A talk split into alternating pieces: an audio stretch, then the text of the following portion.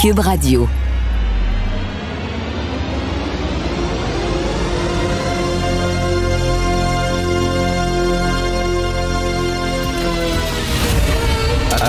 Attention, cette émission est laissée à la discrétion de l'auditeur.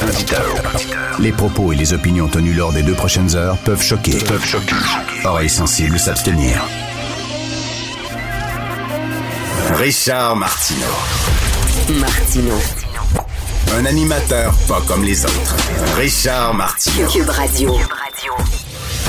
Bon mardi tout le monde, merci d'écouter Cube Radio. Hey, vous avez vu ça, le prix du papier de toilette augmente. C'est pas parce qu'il est rare, c'est pas parce qu'il y a une, une pénurie de papier de toilette, c'est parce que c'est fait avec de la pulpe de bois. Et le prix du bois augmente et de ça, ça a une incidence sur le papier de toilette. C'est fait avec de la pulpe de bois, sauf que l'autre jour, chez Costco, j'ai vu du papier cul fait avec du bambou, à base de bambou, tellement doux pour les fesses. Tellement doux. Donc, euh, ça coûte moins cher. Voilà, moi, je, tout de suite, les bonnes nouvelles. Tout de suite, les bonnes nouvelles. Si vous voulez vous torcher à, à faible prix, le papier cul à base de bambou, beaucoup moins cher. Alors, on voit toutes sortes de choses sur les médias sociaux à ces temps-ci, bien sûr, concernant la COVID, toutes sortes de fausses informations. Et là, c'est Brendan Prost. Ça, c'est pas l'ancien joueur des Canadiens. Maud, hein, Brendan Prost, oui, c'est ça. Il sortait avec Marie-Pierre Morin, je pense. Il doit avoir des marques de morceaux sur les cuisses, ce gars-là. En tout cas, bref. Alors, Brendan Prost qui écrit sur euh, ses médias sociaux, sur son site Instagram, il dit Le cancer tue à peu près 80 000 Canadiens par année, mais tu peux fumer autant de cigarettes que tu veux. Le diabète tue à peu près 40 000 Canadiens par année, mais tu peux boire autant de boissons gazeuses que tu veux. La COVID tue 25 000 Canadiens par année en un an et demi. En fait, 25 000 Canadiens en un an et demi, mais il ne faut pas que tu sortes de chez vous. OK, fait que c'est drôle, le cancer, ça tue pas mal plus. Le diabète, ça tue pas mal plus. Puis, il n'y a pas de, tu sais, on te demande pas de rester chez vous.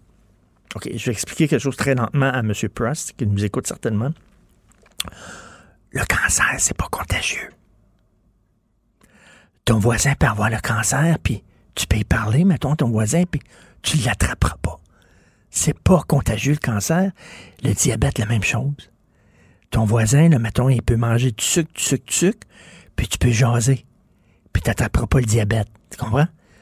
Alors que la COVID, c'est contagieux. Brendan Press, lui, en un an, il n'a pas, pas, pas catché ça. Il n'a pas vu ça. André Arthur, André Arthur, qui était le roi de la radio à Québec, il fut un temps. Hein, pour certains de ses fans, c'était le, le brain, c'était vraiment le Dieu incarné. André Arthur qui écrit sur Twitter hier, il dit, c'est drôle, on dit que le vaccin, là, on dit que le vaccin, c'est la solution miracle à tout. Faites-vous vacciner, faites-vous vacciner. Il dit là, il dit, les gens se font vacciner, mais on n'enlève pas les consignes sanitaires, on n'enlève pas les mesures. Il y a encore le masque, il y a encore le 2 mètres, il y a encore le couvre-feu. Il dit, coudon, ça fonctionne-tu, le, le vaccin, ou ça fonctionne pas? Bon, M. Arthur, je vais parler très lentement pour que vous compreniez. Premièrement, une dose de vaccin, c'est passé, ça prend deux doses. Deuxièmement, quand tu es vacciné, même à deux doses, tu t'attrapes quand même la COVID et tu peux la transmettre. OK? Sauf que euh, tu n'es pas malade. Tu ne te ramasses pas à l'hôpital parce que ton système peut combattre la COVID. Et ça prend un certain nombre de gens vaccinés pour atteindre une certaine immunité collective. Et là, à partir de là, tu peux faire sauter les mesures sanitaires. OK? C'est pas parce qu'au début, tu vaccines les gens, tu continues tes mesures sanitaires. Puis quand tu es rendu, mettons, à 70% de gens vaccinés, 75% de gens vaccinés, là, tu peux les faire sauter. Là encore, ça fait un an qu'on répète ça. M. André Arthur, il n'a pas compris. Il dit, regarde, c'est la preuve que le vaccin, ça marche pas. On a encore des mesures sanitaires. Il n'a pas compris que les deux vont de pair. Tabouin. Aujourd'hui, dans le journal, un gars, il a 47 ans. Il faut, il faut tout le temps le dire, 47 ans. Il avait l'air en forme, c'est pas un obèse morbide. Il n'y a aucune euh, condition médicale qui le prédisposait à développer une forme grave de la COVID. Il a fait un peu d'asthme pendant son enfance, mais c'est tout. Le gars s'est ramassé, il a été infecté parce que sa conjointe est préposée aux bénéficiaires Elle l'a attrapé au travail, elle lui a donné. Au début, le gars, c'était comme une grippe. au début, c'était comme une grippe. Après ça, ça s'est vraiment détérioré. Et là, il était plongé dans un coma artificiel. Le gars pensait crever. Et ça a pris un mois après, il s'est miraculeusement réveillé de son coma, mais il doit encore lutter pour respirer. Il était tellement faible, il s'est dit, là, je vais mourir, c'est certain. Bon, voilà. Alors, voilà, lui, il a eu 47 ans. Il faut-tu, là, d'où la preuve qu'il faut se faire vacciner. Là, ça va bien. Ça a l'air qu'on va tous se faire vacciner première dose avant le 24 juin. Super. Ça, ça veut dire qu'on va pouvoir devancer notre deuxième dose. Super, super. Ça veut peut-être dire que ceux qui veulent voyager cet été vont pouvoir voyager parce qu'ils vont avoir deux doses à partir du début juillet deux doses. Et là, vous savez qu'il y a certains pays comme la Grèce, par exemple, euh, qui, si tu as eu tes deux doses, tu montes une preuve, puis tu peux aller là-bas en vacances.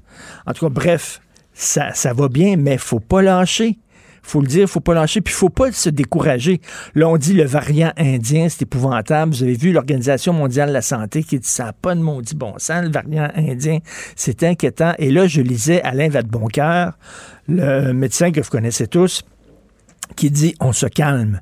Le problème en Inde, c'est pas tant le variant indien, que le premier ministre maudit, hein, qui porte bien son nom, maudit, qui est un genre de Trump, euh, et qui a levé, lui, toutes, les consignes sanitaires alors qu'il y avait un variant, alors que ça allait pas très bien. Lui a dit non, non, non, c'est fini, c'est terminé, restez chez eux, puis tout ça. Il a levé toutes les consignes, et là, ça partit en fou. Donc, c'est surtout les décisions politiques qui font que l'Inde, c'est le foutu bordel. Il dit, euh, on dit, les experts disent, écoutez, le vaccin demeure quand même très efficace contre le variant. Et aujourd'hui, dans le National Post, première page, euh, un texte qui s'intitule Les vaccins vont nous ramener à la normalité. Et on dit là-dedans, là, parce qu'il ne faut pas se décourager avec le variant indien. L'autre jour, je parlais à ma mère, elle disait, c'est épouvantable, ça va arriver ici, puis tout ça, puis elle était bien inquiète. Non, non, non. Toutes les indications le disent, toutes les courbes, tous les chiffres, les statistiques le disent. Les vaccins contre la COVID fonctionnent plus que tout, tout, toutes nos attentes. Ça dépasse toutes nos attentes et c'est la meilleure façon de prévenir euh, le, la contagion et de prévenir la pandémie. Donc, ça fonctionne quand même beaucoup. Et vous avez vu, je sais pas si vous euh, lisez Guillaume Saint-Pierre aujourd'hui, qui euh, est à la colline parlementaire à Ottawa pour le Journal de Montréal. Mais il dit que c'est le foutu bordel à Ottawa pour se faire vacciner. Mais vraiment, ils vont par par code postal, puis selon le côté de la rue où t'es, puis ton adresse, puis tout ça. Puis lui, il dit, tabarnouche, c'est super compliqué. Il a zigonné, puis tout ça. Alors, il faut se péter les bretelles. Ici, Clic Santé, ça fonctionne super bien. Les gens vont se faire vacciner malgré les euh, Maxime Bernier euh, du Canada. Donc, euh, ça va bien, fantastique, bravo. Euh, je vais vous parler d'Antoine Robitaille aujourd'hui qui écrit, euh, c'est une des rares critiques que j'ai vues sur le rapport Laurent. Vous savez, le rapport de la commission Laurent concernant la protection de la jeunesse, euh, tout le monde, moi le premier, on a dit wow, c'est fantastique, fait un bon rapport, puis Régine Laurent, puis tout ça. Mais là, Antoine Robitaille dit, est-ce qu'on peut émettre certains bémols? Et là, il dit, euh, là, ce qu'on dit au rapport Laurent, ce qu'on recommande, c'est d'avoir euh, une autre charte de, de la protection de l'enfance, de refaire une charte. Il y en existe déjà une. Et d'avoir un commissaire dont le rôle va être justement de s'occuper. Dit ça, c'est tellement québécois. Dit c'est tellement québécois. Il écrit dans sa chronique, il fut un temps au Québec où lorsqu'on voulait régler un problème, on créait un conseil le Conseil du statut de la femme, le Conseil supérieur de l'éducation, le Conseil permanent de la jeunesse. Puis là, là, ouais, avec des bureaux, puis avec euh, des secrétaires, puis avec des téléphones, puis avec des budgets discrétionnaires, puis avec, tu sais, on, on, grossit encore l'appareil de l'État. Puis dit là, il me semble que la charte est bonne, on peut la, on peut la tweaker, on peut la refaire, on peut lui donner plus dedans, Mais il dit là, ce qu'il faut faire, c'est que le gouvernement finance mieux les organismes qui s'occupent des jeunes. Mais est-ce qu'on a besoin vraiment de nommer un commissaire, tu sais? Ça va être quoi, un sous-ministre, puis tout ça? C'est-tu ce qui va arriver avec la langue française aussi? On va dire, ah, ça va, ça prend, là, un bureau de défense de la langue française avec un commissaire, puis avec ci, puis avec ça. C'est toujours, toujours sur la solution québécoise de l'État, il n'est pas assez gros comme c'est là. Vous trouvez pas, là? C'est déjà pas assez compliqué de se mouvoir dans l'appareil des États, de l'État, c'est la maison des fous, vous le savez. Et là, on va en rajouter une couche parce que c'est pas assez gros. Je ne sais pas si c'est vraiment euh, toujours la solution à nos problèmes, mais bref, une rare critique du rapport euh, Laurent euh, concernant sur Antoine Robitaille. Et dans le Devoir, Michel David qui écrit sur le PQ en disant c'est vraiment la dégringolade du PQ. 12% c'était quoi? 17% je crois aux dernières élections sous Jean-François Lisée. Là, ils sont rendus à 12% dans les intentions de vote. C'est certain que la pandémie, c'est certain que les gens font on bloque derrière le capitaine François Legault en temps de crise. Mais euh, Michel David écrit, dit qu'est-ce que vous voulez, la, la souveraineté, ça n'a pas c'est pas la saveur du mois. Et moi, je vais plus loin que ça. Je le dis tout le temps. le, le, PQ doit pas seulement se battre contre ses adversaires. Le PQ doit se battre contre l'époque. Et l'époque fait que, avant, les jeunes de 20 ans tripaient sur le nationalisme. C'était une, c'était une valeur qui, qui était honorable. C'était une valeur qui était exaltante. C'était un beau projet de société. Les jeunes se ramassaient sa montagne à Saint-Jean puis fêtaient. Le nationalisme, maintenant, pour les jeunes, c'est rendu un mot négatif, un mot radioactif, un mot infréquentable, c'est synonyme de fermeture, c'est synonyme de frilosité. Donc, c'est pas facile pour le PQ. Ils ont un chef jeune, ils ont un chef combatif, mais quand même, combattre euh, l'époque, ce n'est pas évident. Vous écoutez Martineau. Si c'est vrai qu'on aime autant qu'on déteste, Martineau, c'est sûrement l'animateur le plus aimé au Québec. Vous écoutez Martineau. Cube Radio. Le, commentaire de Félix Séguin, un journaliste d'enquête pas comme les autres. Hey Félix, euh, tu commences fort ce matin avec une primeur, tiens. Exactement, euh, et c'est important dans le monde euh, criminel que je suis de très près. Selon les informations prises par notre bureau d'enquête, la police dominicaine aurait arrêté plusieurs Hells Angels là qui ont leur club là-bas. Oh. il faut comprendre une chose les détails sont assez fragmentaires pour l'instant. Ce que l'on sait, c'est que les arrestations sont survenues il y a euh, quelques heures et euh, des sources euh, confirment que les Hells Angels ou les gens qui gravitent autour de l'organisation comme Alexandre Landry, François Boyer et Aurel Boyette auraient été visités, il semble, par l'équivalent de nos euh, de notre euh, notre agence des services euh, frontaliers mais en format police disons un genre de, genre de police migratoire en République dominicaine. Et lorsque ces Hells Angels là ont été visités ben il semble que plusieurs avaient des armes chargées sur eux. Alors je le répète Alexandre Landry François Boyer et Aurel Brouillette le nom le plus connu parmi cette, euh, cette courte liste, là, peut-être que des noms vont euh, s'ajouter en cours de journée, c'est Aurel Brouillette. mais, Félix, c'est Félix, c'est quoi? C'est pour des crimes qui ont été commis euh, sur le territoire, bien sûr, de la République dominicaine, j'imagine? Ben, le motif là, de l'arrestation, on peut le déduire un peu par l'organe dominicain qui les a arrêtés. Il s'agirait de la police migratoire. Donc, oh. ce que l'on comprend, c'est que il y a des gens dans ça qui avaient de faux papiers et certaines de ces personnes euh, se trouveraient, certains Hells Angels québécois se trouveraient en République euh, dominicaine de manière illégale. Donc, ils n'ont pas leur statut, n'est pas régularisé en République dominicaine et ils euh, risquent la déportation. D'une part, il y a Aurel Brouillette, par exemple. Ça, faut bien dire. Aurel Brouillette, là, c'est un ancien membre, pas c'est un ancien membre, c'est un membre actuel du chapitre des Hells Angels de Trois-Rivières. Et il y a plus d'une dizaine d'années, euh, Richard, les Hells Angels de Trois-Rivières, qui, est une organisation extrêmement puissante, mm-hmm. a, euh, disons, fait des tentatives d'expansion réussies en avalant un club de moto euh, près de Cabarete, Sochua, qui s'appelait les Los Barracos. Alors, euh, les Hells Angels de Trois de Trois-Rivières ont parrainé, si l'on veut, l'accession au grand club des Los Barracos et en ont ainsi fait un chapitre en règle de l'organisation criminelle la plus puissante au monde. Il y a beaucoup de raisons pour lesquelles les Hells Angels se sont établis en République dominicaine. L'une d'entre elles, c'est évidemment le transport de certaines drogues parce que la République dominicaine fait partie de cette route des Antilles euh, où il y a des cargaisons énormes en termes de tonnes là, de cocaïne qui circulent entre autres de l'Amérique du Sud vers les États-Unis et le Canada, parfois en s'arrêtant en République dominicaine, souvent en hmm. s'arrêtant aussi en Haïti.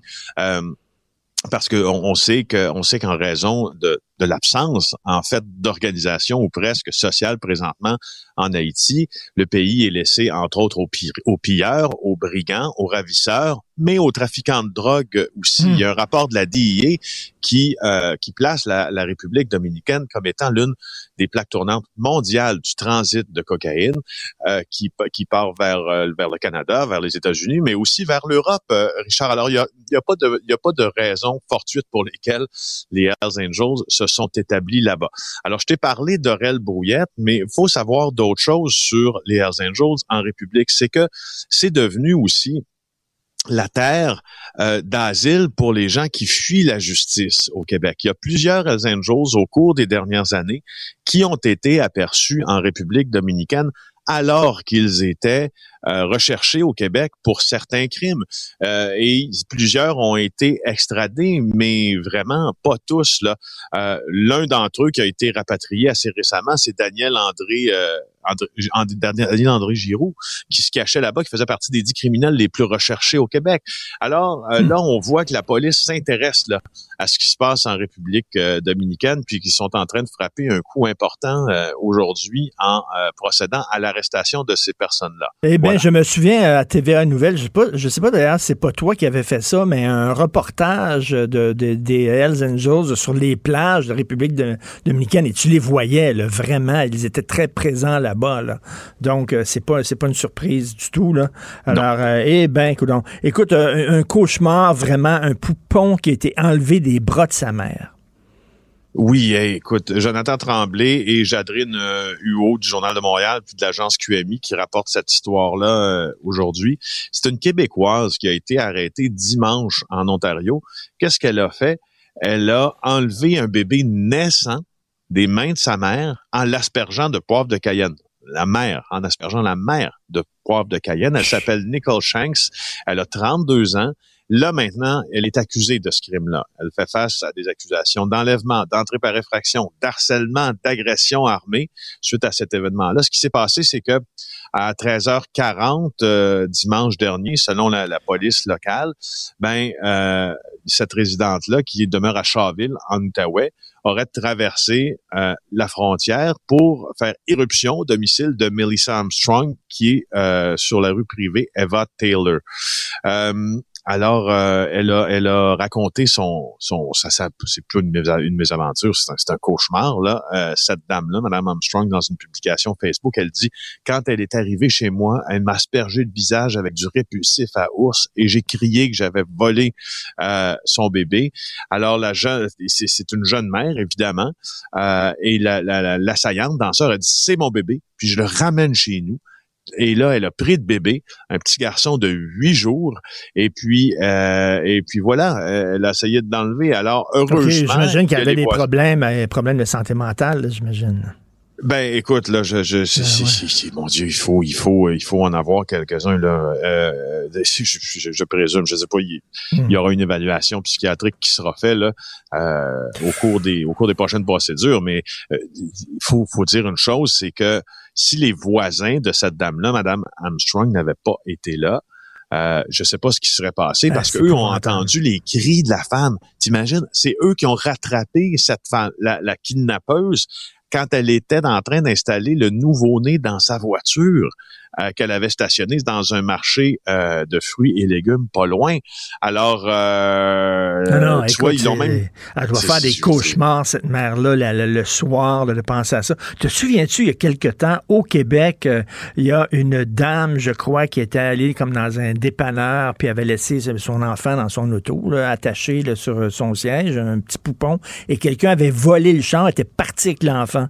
Écoute, ça, tu peux, ça c'est vraiment cauchemardesque total. On retrouvé. Est-ce que tu te rappelles de, ce qui s'est passé dans le coin de Trois-Rivières? Il y a une femme qui s'était présentée à l'hôpital, ben pour, euh, pour euh, kidnapper euh, un enfant.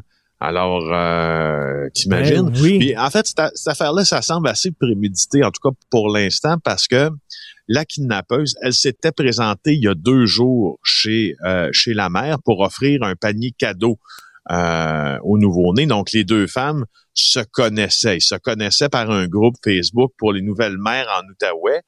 Euh, et puis là, il semble que même l'accusé dans ça se soit euh, livré à, de l'observation de la cour arrière de sa future victime, assez louche et assez traumatisant, hmm. raconte la voisine. Alors, et il y a d'autres mamans qui ont été contactées aussi, il semble, en Outaouais, là, euh, et puis, euh, mon Dieu, je, je, c'est une histoire Et écoute, quatre mois d'enfer à l'hôpital pour un homme de 47 ans qui a attrapé la COVID et on voit là, sur la page couverture du Journal de Montréal, euh, avant, il avait l'air d'être en super forme et tout ça, et pendant, lorsqu'il était, écoute, il était quand même dans un coma artificiel, il avait pas l'air affilé, il était près de mourir. Non, c'est Erika Aubin dans le journal aujourd'hui qui nous raconte l'histoire de Denis Charret qui doit faire maintenant de l'ergothérapie, de la physiothérapie. Écoute, deux heures, deux heures par jour après avoir euh, presque vaincu la COVID, mais vaincu, c'est un grand mot, là, parce que pour guérir, ça semble être un marathon incroyable. Alors, euh, c'est un homme de 47 ans, il a frôlé la mort, euh, et je trouvais important de rapporter qu'on frôle encore la mort quand on quand on contracte cette maladie extrêmement contagieuse, infectée à la mi-décembre. C'est sa conjointe préposée aux bénéficiaires qui a contracté le virus au travail. C'était une grippe au début, décrit-il, pour les deux premières semaines, pensait-il.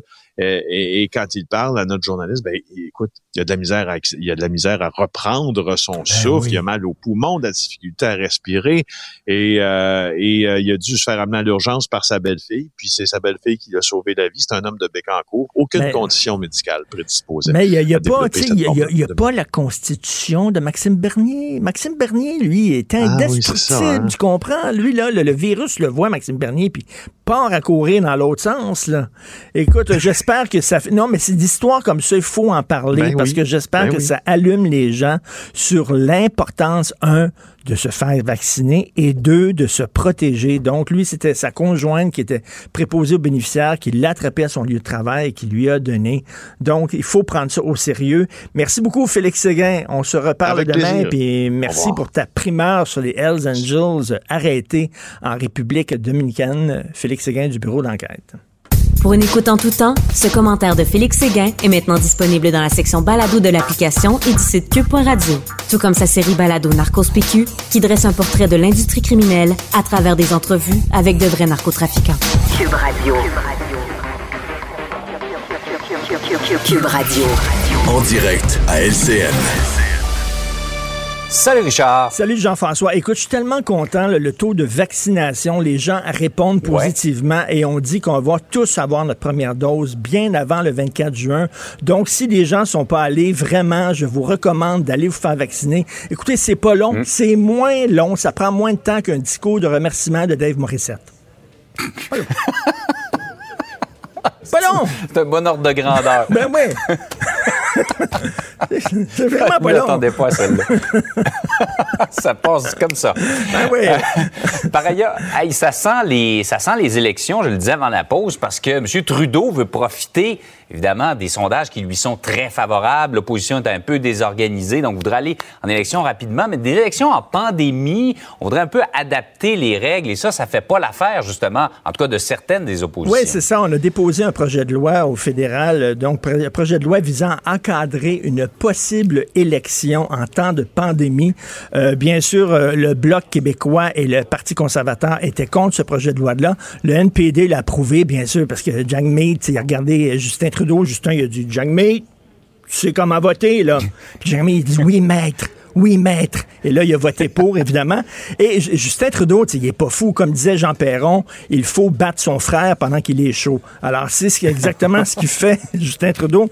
Il dit, parce que là, tout le monde est content, tout le monde a reçu sa, sa CPU, son chèque, etc. Donc, écoute, je vais en profiter parce qu'après la pandémie, après la pandémie, là, on va commencer à poser des vraies questions à Justin Trudeau. Par exemple, le milliard d'armes que vous étiez supposé planter, ils sont où ces arbres-là? Ou vous, vous vous dites féministe, qu'est-ce que vous avez fait pour contrer euh, les agressions sexuelles dans les forces armées canadiennes, par exemple? C'est des vraies questions, donc il veut pas ça. Donc lui veut avoir des élections en temps de pandémie. Donc peut-être quoi? Une campagne au mois d'août, peut-être des élections en septembre. Et on est en train de dire peut-être qu'il va y avoir des élections par correspondance. On va pouvoir voter par correspondance. Puis là, il y a des gens qui disent non, par correspondance, c'est n'importe quoi. C'est pas des Taouins qui vont faire ça. C'est le gouvernement mm. fédéral. S'ils sont capables de payer des centaines de milliers de fonctionnaires sans aucun problème, aux deux semaines, grâce à un logiciel hyper complexe, ils vont être capables d'organiser des élections par correspondance. Donc, écoute, je sais pas. C'est drôle, j'étais confiant, tu viens de me mettre un doute euh, dans l'esprit. Oui, parce que ça se peut. Les élections par correspondance, je pense qu'on va se retrouver avec Maxime Bernier, premier ministre du Canada. faut, faut se préparer. Ça reste à voir. Oh oui. Euh, Richard, par ailleurs, après des prises électriques, on a parlé hier, les prises électriques à 3000 dollars au CUSUM. Euh, T'en parles ce matin dans le journal, des belles stèles en aluminium devant des écoles. Ben oui, il faut être positif. On en parlait hier, le système de santé, les gens disent ça prend 14 heures aux urgences, euh, deux semaines sans bain dans les CHSLD. Puis on l'a vu, on l'a montré hier. Ben non, il y a des prises électriques à 3000 dollars. Tu sais, comme quoi, là, vraiment, on, nous en donne pour notre argent au gouvernement. Et remplacer deux portes, on s'en est pas parlé hier, mais dans, au CUSUM, remplacer deux portes, 33 000 Je sais pas ce qu'ils ont hmm. ces portes-là. Tu touches la poignée, puis déjà, tu te sens, là, tu te sens vraiment en santé. Tout ça. Alors là, dans le milieu de l'éducation, on a appris récemment que plus de 50% des écoles au Québec sont vétustes. On parle d'écoles hmm. qui sentent le moisi, on parle d'écoles avec euh, de la vermine, avec des coquerelles, euh, tellement de champignons que ça a l'air du village des Schtroumpfs. Écoute, mais, mais, quand même, il y a des bonnes nouvelles. Radio-Canada qui a annoncé ça hier, euh, la presse, pardon, qui a annoncé ça hier, c'est qu'il va avoir devant les nouvelles écoles, tu sais, les lab écoles de, Ricardo Larrivé, euh, Pierre Lavoie et l'architecte Pierre Thibault, il va avoir des stèles en aluminium devant. Mhm. OK, les écoles secondaires, une stèle de 15 pieds, les écoles primaires de 10 pieds avec le nom de l'école écrit dessus. Comme ça, tu sais, si tu arrives devant une école, puis tu sais pas si c'est une école secondaire, c'est une école primaire, tu regardes la hauteur de la stèle. Grosse stèle, secondaire. Petite stèle, c'est comme primaire. Et là, il va y avoir euh, le logo du gouvernement du Québec là-dessus. Ça va être illuminé mhm. pour qu'on sache, tu sais, que quand on pense, on dit nos taxes à l'œuvre. Voilà, c'est le gouvernement du Québec. C'est pas le gouvernement de la Saskatchewan, c'est pas le gouvernement de l'Ontario. Donc, des, belles stèles. Et on va, on dit, Hein, l'entreprise qui a construit ces, stèles-là vont les déneiger. Ça va être déneigé pour qu'on voit très bien le logo du gouvernement du Québec devant. Écoute, je sais pas combien ça va coûter. J'ai pas de photo de ça, mais ça va être en aluminium. Regarde, mettons, regarde. Imagine-toi, là, devant. Ouais, là, ben, devant, et ça va être, ça va être éclairé, ça. Hein? Ça va être super beau. Ça va être écrit. Ça va être écrit gouvernement du Québec, ça. Ça en fait des affaires dans l'éducation quand même qui sont importantes. Bravo. Votre argent, votre argent a des belles stèles en aluminium devant les écoles. Et dans, ta, dans ton multimédia, vraiment, tu te surpasses cette semaine avec cette démonstration des stèles en aluminium. Merci, Richard. Merci beaucoup. Allez vous faire vacciner. Merci. Martino. Même avec un masque, c'est impossible de le filtrer. Vous écoutez Martino. Cube Radio. On sait que la COVID a des impacts, bien sûr, sur notre santé mentale. Beaucoup de gens stressés, beaucoup de gens anxieux, surtout chez les jeunes. Et là, euh, mauvaise nouvelle, on note une augmentation des demandes d'aide pour troubles alimentaires chez les jeunes. Nous allons parler avec Mme Myriam Trudel, directrice générale de la maison L'Éclaircie de Québec. Bonjour, Mme Trudel. Bonjour. Alors, euh, est-ce que c'est euh, directement relié à la pandémie, selon vous? Euh, ben oui, dans le fond, ce qu'on dénote là, c'est vraiment ça. Euh, une augmentation autant chez les personnes qui euh, vivent une insatisfaction corporelle, euh, troubles alimentaires, mais également chez les proches, parce que euh, les jeunes demandent beaucoup plus d'aide, puis sont beaucoup plus affectés aussi là par les troubles alimentaires. Oui, c'est ça. ils sont très anxieux. Là. Je pense tous ceux qui ont des enfants, surtout des enfants à bas âge aussi, là, ils sont ils sont très anxieux, ils sont très stressés euh, est-ce que c'est des gens qui avaient déjà des troubles alimentaires avant et que ça s'est exacerbé pendant la pandémie ou c'est des gens qui, qui en avaient pas et ça a apparu pendant la pandémie? Est-ce que vous avez des chiffres là-dessus? Ben, en fait, euh, nous, chez les jeunes, euh, c'est, nouveau, c'est une apparition. on a une augmentation considérable. C'est 45% des demandes qui proviennent des jeunes de 15-25 ans. Comparativement, habituellement, là, les demandes étaient plus autour de 18-28. Fait qu'il y a eu quand même une bonne diminution en termes d'âge. Euh, puis c'est sûr que ça l'a exacerbé chez les personnes qui étaient déjà fragiles. Par exemple, nous, là, les gens qui nous rappellent pour dire hey, on dirait que j'aurais besoin d'aide à nouveau. Euh, on a aussi là un mélange des deux euh, personnes.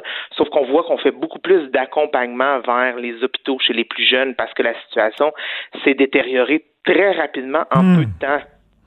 OK, il y en a qui se ramassent à l'hôpital à cause de leurs troubles alimentaires. Et euh, quand on parle de troubles alimentaires, il y a des gens qui pensent que ça touche surtout les filles, mais il y a des hommes aussi, il y a des jeunes garçons aussi qui souffrent de troubles alimentaires, faut le dire.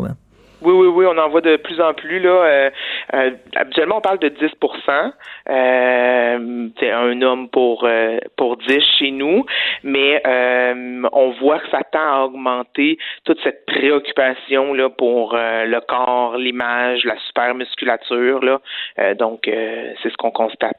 J'imagine aussi, c'est souvent les gens qui ont des troubles alimentaires, que ce soit anorexie ou boulimie, c'est que ces gens-là ont un contrôle. C'est comme on est on est dans une pandémie, c'est en son contrôle rien. On sait pas, on, a l'impression de perdre le contrôle sur notre mhm. vie.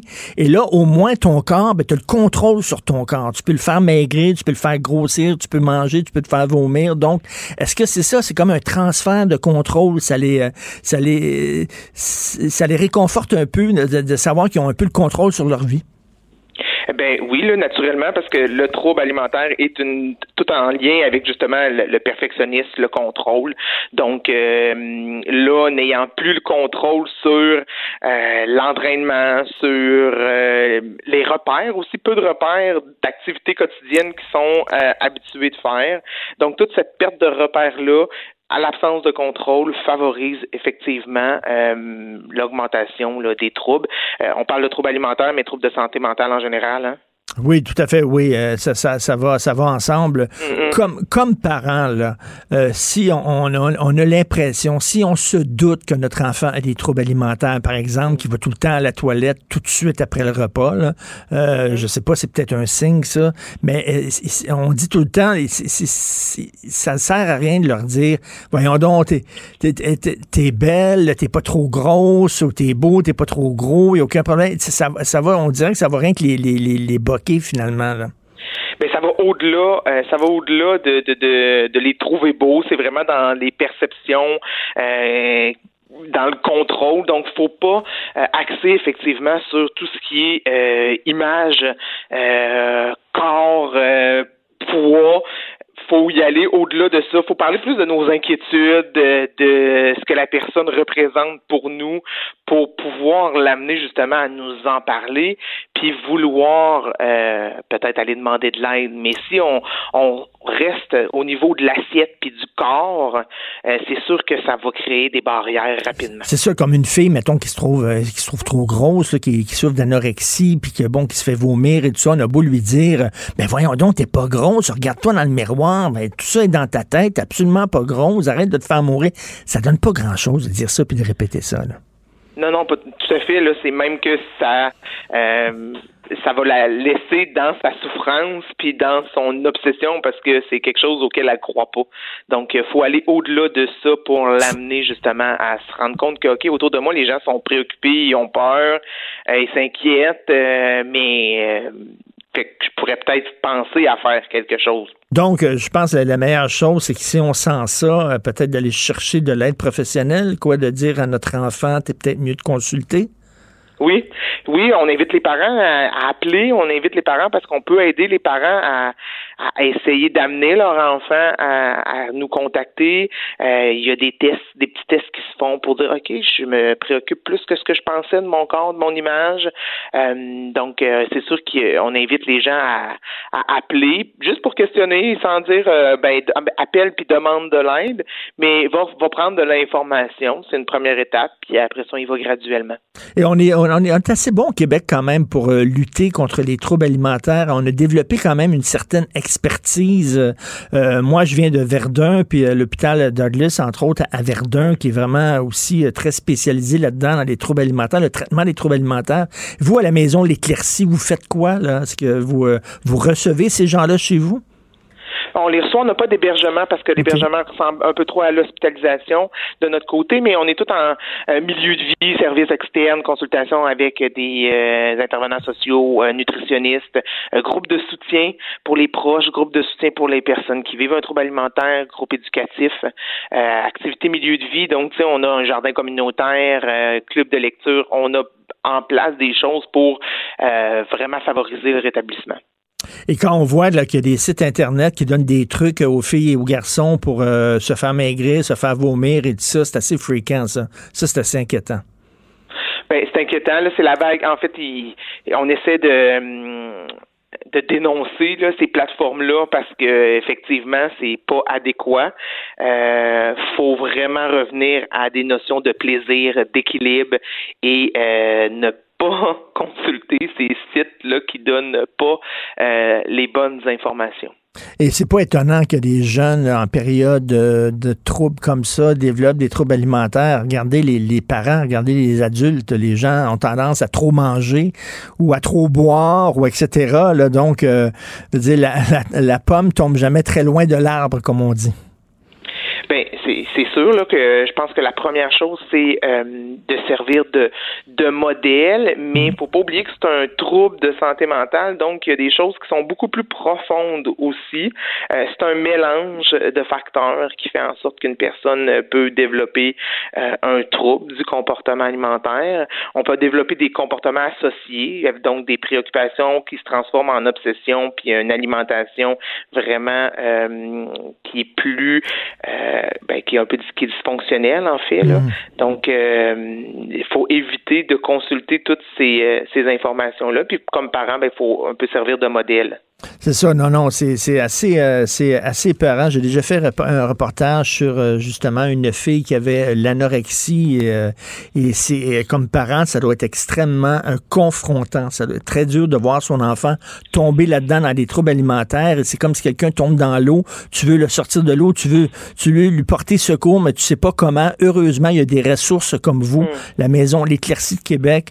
Donc, faut être attentif à ça, faut surveiller nos enfants, la, et regarder leurs habitudes alimentaires pendant cette pandémie. Merci beaucoup, Mme Myriam Trudel. Merci. Ça fait plaisir. Bonne, journée. Gilles Proulx. Le où, quand, comment, qui, pourquoi ne s'applique pas sa ricanade? Parle, parle, parle, genre, genre, genre. Gilles Proulx. C'est ça qu'il manque tellement en matière de journalisme et d'information. Voici le commentaire de Gilles Proulx. Aucun Québécois qui porte l'uniforme des Canadiens, ça s'est jamais vu en 112 ans. C'est inimaginable, hein? Oui, aucun Québécois au sein des Canadiens des États-Unis, parce qu'il y a beaucoup plus d'Américains maintenant. Comment expliquer? L'une des explications, c'est que les responsables ne peuvent plus euh, piger, je dis bien piger dans leur propre euh, cours à eux, leur bassin, c'est-à-dire la Ligue de hockey junior majeur du Québec, où se trouvent là encore d'excellents joueurs prometteurs. un autre bizarrerie, c'est que le Canadien favorise le talent et la victoire. On dit souvent les responsables, ça me fait rire. Victoire qui ne vient pas depuis 1993. Euh, et aussi parce que les Québécois, euh, en tout cas, jugent que le, le Canadien euh, n'a pas pu obtenir à peu près tous ces grands joueurs québécois mais on s'aperçoit que les joueurs québécois, s'ils sont dépassés, pour leur école de formation sont pas meilleurs que celles au, au Danemark ou en Suède ou encore aux États-Unis, ce qui est faux, ce qui est faux c'est que les joueurs québécois qui finissent par être choisis, c'est drôle, ils deviennent tous des vedettes ailleurs dans la Ligue nationale. Et dire, mon cher Richard, je sais pas si tu te souviens de ça, toi, dans tes rêves de jeunesse, Maurice Richard, l'incomparable Maurice Richard, souhaitait, souhaitait une équipe toute québécoise à 100%. Ça aurait été merveilleux comme marketing, il n'y a pas de doute. Est-ce que le déclin, le déclin du Canadien ou du Français au sein du Canadien n'annonce pas aussi la minorisation du Québec français? Eh bien, ça, vous allez le savoir très bientôt lorsque Statistique Canada aura terminé, terminé son actuel recensement qui passe à vos portes au moment où je parle. Mais là, OK, ça a bien changé. Avant, les, joueurs avaient euh, le nom de leur équipe tatoué sa peau. À cette heure, c'est rien des, des, joueurs autonomes. C'est des gens qui ont, qui ont leur agent, puis bon, euh, une saison, ils jouent là, puis après ça, ils vont jouer ailleurs. Puis ça me fait penser là, aux, vedettes rock qui se promènent puis qui disent euh, Merci Montréal. Puis là, tu dis non, non, t'es en Atlanta, t'es pas à Montréal, ils savent même pas où ils sont. là. Oui, c'est des apatrides, il n'y a pas de doute. C'est des mercenaires. On a formé une équipe de mercenaires, comme l'armée peut avoir des mercenaires, des fois en faisant appel à des gens d'autres pays, et euh, pour gagner parce qu'ils ont une réputation. Mais il y a les règles aussi qui fait que en tout cas, qui fait qu'on n'est plus dans le temps du Canadien jusqu'à Béliveau, jusqu'à Denis Savard, 93, c'était la limite. Après ça, le club a commencé à se dépersonnaliser ben, le Québec avait le choix, justement, le Canadien avait le choix de piger dans le bassin du hockey majeur du Québec, où tu trouves là, où tu trouvais là, en tout cas dans le temps de pépinière, extraordinaire. Il fut un temps où le Canadien était majoritairement francophone sur ses 24 ou 30 joueurs, dépendants. Ben oui, mais moi, je comprends pas la direction générale de ce club-là. Ils sont pas ils voient pas qu'ils sont en train de se tirer dans le pied. Dire, en mettant des joueurs francophones, tu, tu fais que, soudainement, il y, a, un sentiment d'appartenance, il, y, a une relation d'amour avec ton équipe, là, puis là, qu'on n'a pas ça, avec le Canadien. C'est très vrai. Moi, j'entendais Claude Dubois, qui est un artiste que j'admire. Il disait dans une entrevue, je veux plus à ça, moi, le Canadien. Il dit, ça s'appelle le Canadien de Montréal. Il dit, pas, il n'y a pas de Montréalais là-dedans. Effectivement, c'est tout à fait vrai. Si ça s'appelle le Canadien de Montréal, où sont les Montréalais et les Québécois là-dedans? Il n'y a pas de sentiment d'appartenance du tout. S'il y avait sept ou huit joueurs, puis dix joueurs même, de chez nous, ça ferait une équipe différente. Et euh, commercialement parlant, Souvenons-nous de certains joueurs qui ont percé des, euh, des, lignes qui euh, faut faire attention entre ligue et ligne, des lignes qu'on appelait la French Line, par exemple, dans le temps de Buffalo, avec des Québécois, ben, euh, commercialement parlant, ça a un impact. Oui, si on avait eu une équipe à Québec, si les Nordiques étaient revenus, ça, ça aurait fait de la pression auprès des Canadiens de Montréal pour embaucher davantage, pour recruter davantage de joueurs québécois, parce que autres, ils l'auraient fait, les Nordiques. Qu'est-ce qu'on attend? On ne fait pas croire que ce dossier-là est mort. Ce n'est pas vrai. Batman qui donne de l'expansion, il a donné une expansion explosive à la Ligue nationale en termes de centaines de millions de revenus, a monté ça à quelques milliards. Euh, bravo, il a pensé à toutes les régions des États-Unis ou de l'Amérique, mais euh, on est dû dans le nord-est euh, de l'Amérique du Nord pour avoir une équipe, elle se trouve à Québec. Il y a une équipe ou deux qui sont au bord de la faillite. C'est à nous de transférer l'équipe en faillite vers la vieille capitale puis trouver des joueurs de chez nous. On va parler de religion maintenant. On sait que les prêtres catholiques ne veulent pas bénir les mariages homosexuels, sauf, sauf en Allemagne, où ils ont commencé à allumer en Allemagne. C'est incroyable, c'est un débat qui va avancer, ça, il n'y a pas d'autre, autre époque, autre mœurs, des prêtres catholiques d'Allemagne qui défient, qui ben défient euh, le très progressiste pape François, il faut le dire. et euh, sévissent et bénissent des mariages entre lesbiennes et homosexuels. Il y a 110 églises communales d'Allemagne qui exigent justement de ces couples que de l'amour. Le problème, c'est que l'amour, ça ne dure pas toujours très longtemps. Mais euh, contre l'amour, on ne peut pas faire grand-chose et l'amour est plus fort que la police. Alors voilà une autre belle crise à l'horizon au moment où le Vatican n'a pas encore fini de nettoyer de ses écuries la pédophilie. Alors, euh, c'est un schisme qui peut s'annoncer. Ben oui, parce que c'est un phénomène social auquel l'Église devra ou le Vatican devront être euh, attentifs. Pourquoi? Parce que c'est un phénomène qui se répand, qui s'affiche, puis parce que dans ces couples de lesbiennes ou d'homosexuels ou autres, ils peuvent avoir en tout cas euh, une raison de se réfugier dans leur cœur avec une croyance, une foi, et pourquoi pas l'Église catholique? Alors, c'est ce qui fait que l'Église catholique s'est vue dépasser récemment par euh, le mahométisme en termes de nombre. Alors, elle devient la deuxième église importante, alors qu'elle a toujours été la première, jusqu'à il y a 15 ans à peine.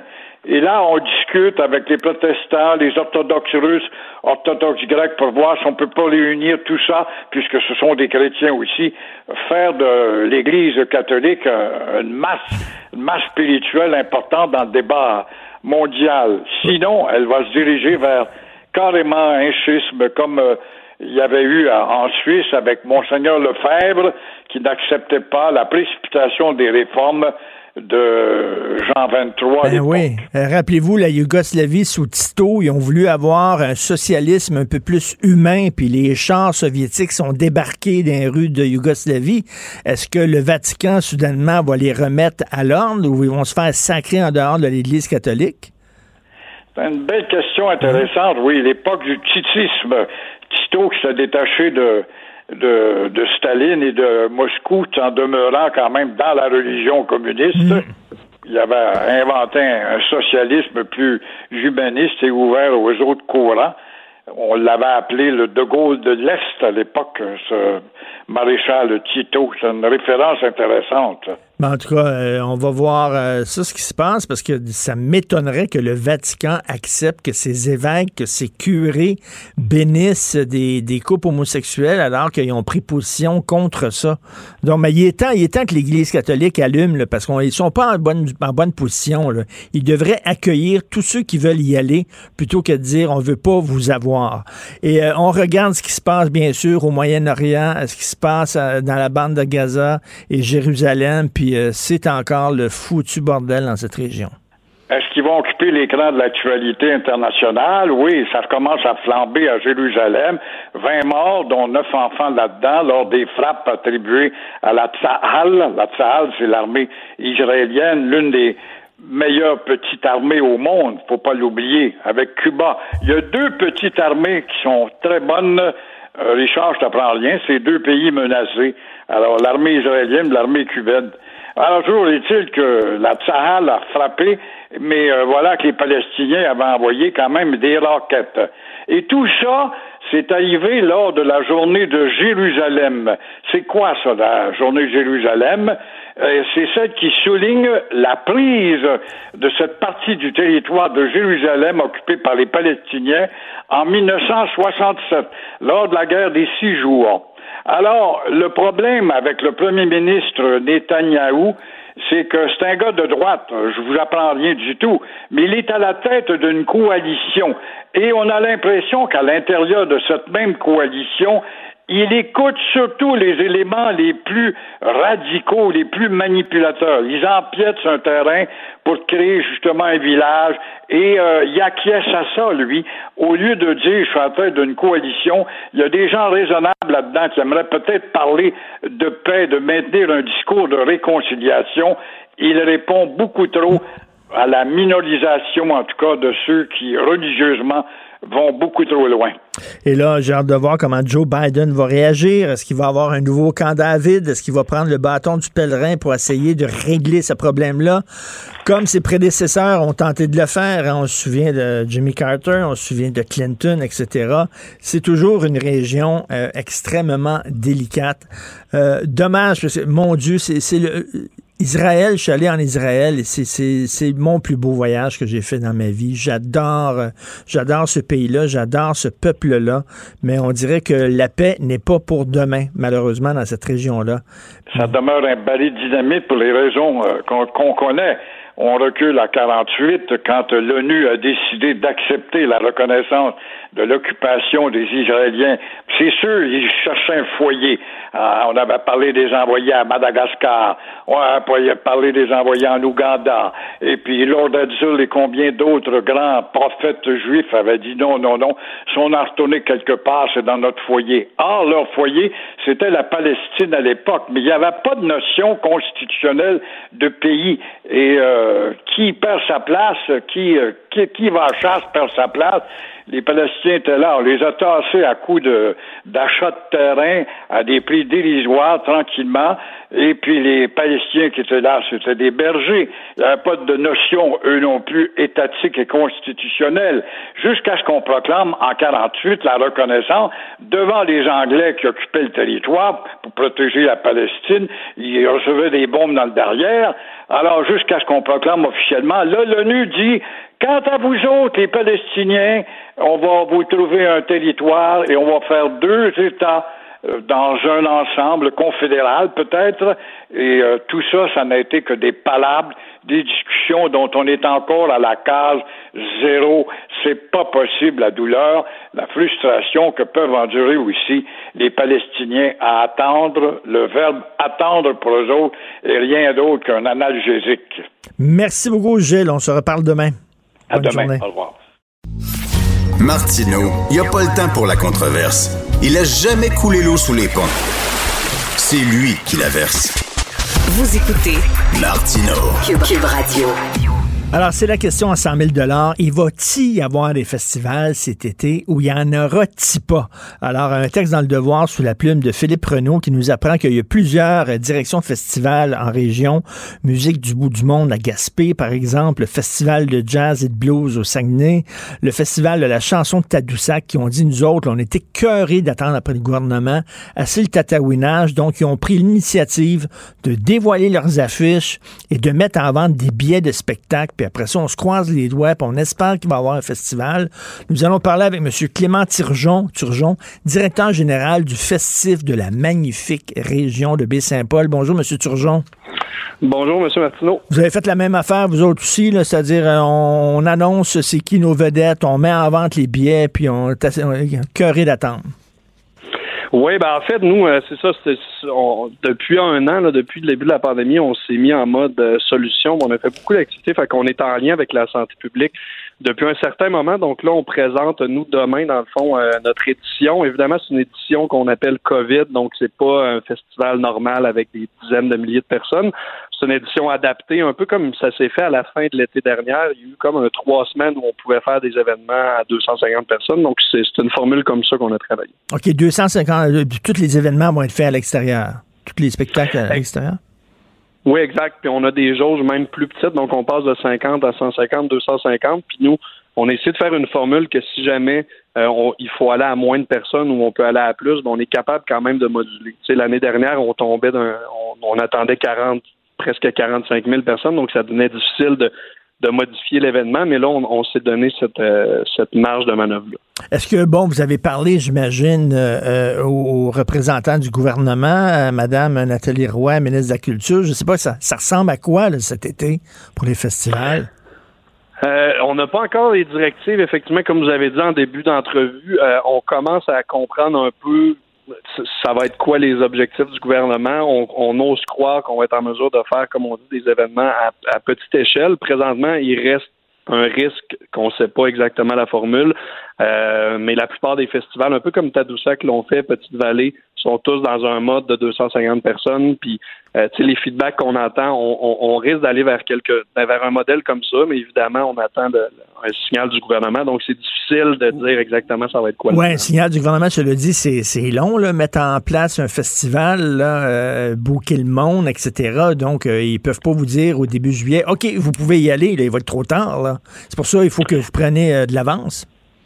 Exactement. C'est pour ça qu'on fait l'annonce là. Nous, d'habitude, on annonce au mois d'avril. Donc, déjà, on a, on a retardé. puis c'est ça un événement, ben ça prend ça prend plusieurs mois. On est déjà très très très très dernière minute là. C'est on vient de finir la mhm. programmation euh, hier soir à 11 h donc euh, c'est euh, mais, mais, c'est comme le délai minimal, c'est un deux mois avant de faire notre événement, c'est vraiment le minimum qu'on a besoin. Quelle vedette vous avez annoncé là?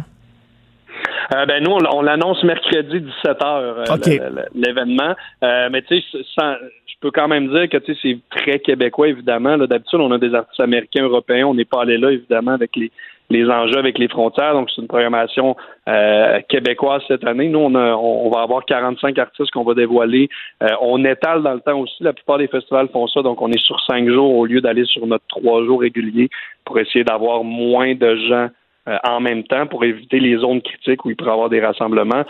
Puis aussi, on vend beaucoup aux gens de Charlevoix, donc il y a pratiquement 50% des billets qu'on réserve aux gens d'ici, aux gens de Charlevoix, pour hmm. éviter aussi d'avoir une masse critique de trop de gens, puis là, justement, éviter, euh, peut-être se mettre à risque. Ben oui, euh, tout à fait. Et euh, ben là, donc, vous allez annoncer ça ce mercredi. Comment ça fonctionne au point de vue des contrats? Là? Parce que là, vous devez vous entendre avec les artistes, mais si jamais, je sais pas, on se croise les doigts, on espère que ce sera pas le cas, mais si jamais il y a une hausse des cas où ça dérape et tout ça, puis là, le gouvernement a dit, vous n'avez pas le droit de faire de festival, est-ce que vous devez payer les artistes avec lesquels vous êtes Comment ça fonctionne? Euh, il y a une clause, euh, il y a vraiment une clause euh, relative à la COVID. Là, ça dépend des, agences, mais la, la plupart, on n'aura pas de frais à débourser parce que c'est un cas qui est comme hors de notre contrôle. Par contre, nous, quand même, on veut s'engager au maximum de de reporter ces engagements-là à l'année suivante. Donc, euh, cette année, il y a beaucoup d'artistes qu'on a qui devaient être euh, à l'événement annulé en 2020. Donc, souvent, c'est ce qu'on essaie de faire au maximum pour au moins tenir notre engagement à, une date ultérieure. Est-ce que c'est souvent ça qu'on fait. Est-ce que vous allez demander une preuve de vaccination pour euh, entrer sur le site? Pour l'instant, nous, on pousse pas ça. Ben, on, on va vraiment suivre ce que le gouvernement va demander. Est-ce qu'il pourrait arriver avec cette cette clause-là, cette demande-là, peut-être, si c'est le cas, évidemment, on va s'y conformer. Pour, pour l'instant, nous, on n'a pas fait de scénario où on, demande absolument une, vaccination.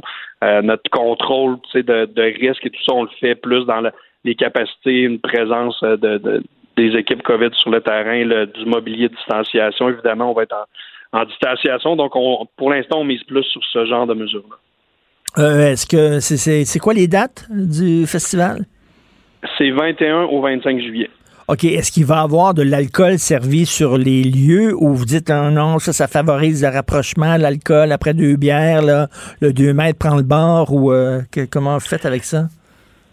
Nous, on a présentement, on a un service de bar qui est prévu. Dans le fond, on a fait un, petit festival l'année dernière. Donc, on a, vraiment testé ce formule-là. Donc, il y avait un service de bar. Euh, on va avoir des gens aussi qui vont servir euh, du personnel qui va aller vers les gens pour éviter qu'il y ait des files d'attente. Donc, aussi dans la manière de de concevoir les bars, on s'assure qu'il n'y ait pas des, des, des, attroupements ou qu'on aurait de la misère à contrôler. Donc, euh, on, on, y va avec cette formule-là. Euh, on ne fait pas exprès non plus. Là, on n'est pas en, en, mode service de bar comme dans un festif normal. On n'a pas des. Euh, D'habitude, on a beaucoup, beaucoup de spectacles qui finissent à 3 heures du matin. C'est pas le cas. Donc, on a revu l'horaire aussi pour, pour éviter justement qu'il y ait des débordements avec l'alcool. Puis là, on ne sait pas aussi si on va pouvoir, nous, par exemple, les gens de Montréal, aller dans votre coin. Est-ce que, tu sais, on ne sait pas encore comment ça va se faire. L'été dernier, je suis allé justement à, Charlevoix, Baie-Saint-Paul. C'est tellement magnifique. C'est tellement beau, votre coin. Et euh, j'imagine qu'il y a plein de gens encore qui vont euh, voyager au Québec cette année. Cela dit, c'est une bonne nouvelle. Hein. Vous allez recevoir des touristes, mais en même temps, c'est une mauvaise nouvelle parce qu'il y avait une gang de sacrés sauvages quand même. Hein. On a vu les, les, gens qui débarquaient puis qui s'installaient sur le banc des plages puis qui vidaient leur, euh, leur toilette. Esprit, euh, j'espère que ça, les gens vont être un peu plus polis cette année. Oui, ben ça, oui, puis ça, je sais débordement beaucoup en Gaspésie. Ici, on a eu beaucoup, de gens.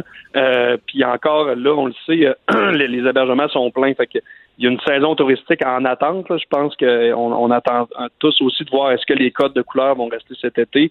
Euh, la, la ville déjà a resserré certains règlements au niveau des, du camping illégal. Là, fait qu'il y a déjà comme euh, des, balises un peu plus euh, organisées cette hmm. année pour éviter qu'il y ait des débordements.